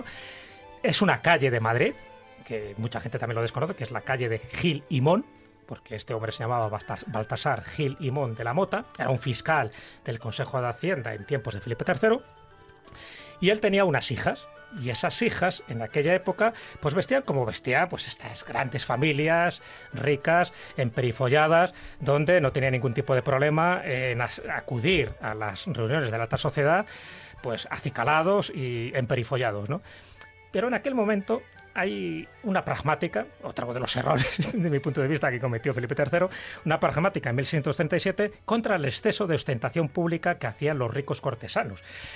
Y a estos ricos cortesanos el pueblo les llamaba lindos, pisaverdes o pollas. O sea, lo que hoy diríamos que es un pijo. Y claro, las hijas de estos cortesanos se les llamaba pollas y no, está, no era nada peyorativo ni nada no, en aquella época ni mucho menos. claro, entonces, ¿qué ocurría? Pues que eh, don Gil y Mon pues llevaba a sus mozas, que además estaban en edad casadera, y iban emperifolladas, pero iban un poco en contra de esa pragmática, donde, bueno, no sé por qué decían que, que provocaba. Fíjate, las meninas de Velázquez, que tienen miriñaques y guardainfantes, y creo que no provocan nada la lujuria. Bueno, pues en aquel momento a Felipe III le dio por hacer esta pragmática, diciendo que, bueno, que fueran más recatadas estas mujeres. Y por supuesto, ni la esposa de Gil y Mon, ni sus hijas eh, acataron la pragmática, con lo cual generó ciertas controversias. Ya el hecho de que siempre fueran estas emperifolladas sus hijas a los salones, pues siempre ya estaban diciendo, hombre, ahí viene Don Gil y sus pollas. Eso ya empezaba un poco Claro, déjame que te explique una cosa. Es que el término pollas viene de América, porque hay canciones en América donde dice, es que yo no soy nadie sin mi polla, porque la polla es la, la, muchacha. Claro, en Colombia la polla es la novia, en Perú es el premio mayor de las apuestas hípicas, que para que veas. Sí, sí, no, no, y en los titulares de la gran polla del presidente, o sea, titulares de periódicos.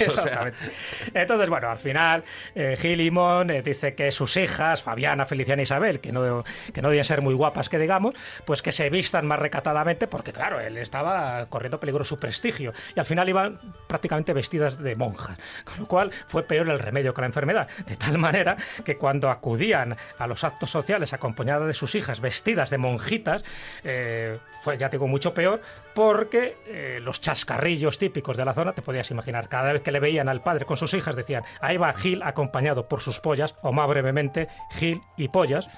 Y como ves, la conclusión es elemental, querido Watson.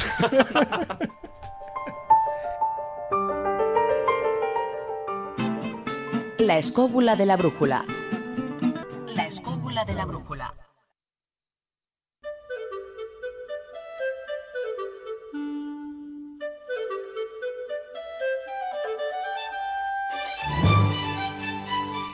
Bueno, y antes de, despedirnos, mm, brevemente comentar que este fin de semana se están celebrando dos congresos. Uno aquí. el siguiente, este es para el ah, siguiente. Exactamente, este, este, fin de semana aquí en Madrid, el congreso de, la revista Enigmas, organizado por la editorial Planeta, que se está celebrando este fin de semana en el, en el Hotel eh, Meliá Barajas, que no me acordaba del nombre, aquí en Madrid, durante todo el fin de semana. Y el próximo fin de semana, el primer congreso solidario Guadalajara Misteriosa.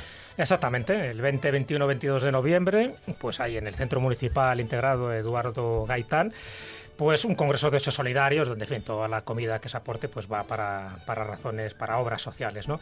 Allí estarán ponentes tan importantes como Miguel Ángel Ruiz, eh, Manuel Berrocal, por supuesto, uh Ignacio Blanco, Juan José Sánchez Oro, Miquel Navarro, Santiago Vázquez. Toda la información, nos vamos de tiempo, la tienen en, en guadalajaramisteriosa.es, esa es la página web.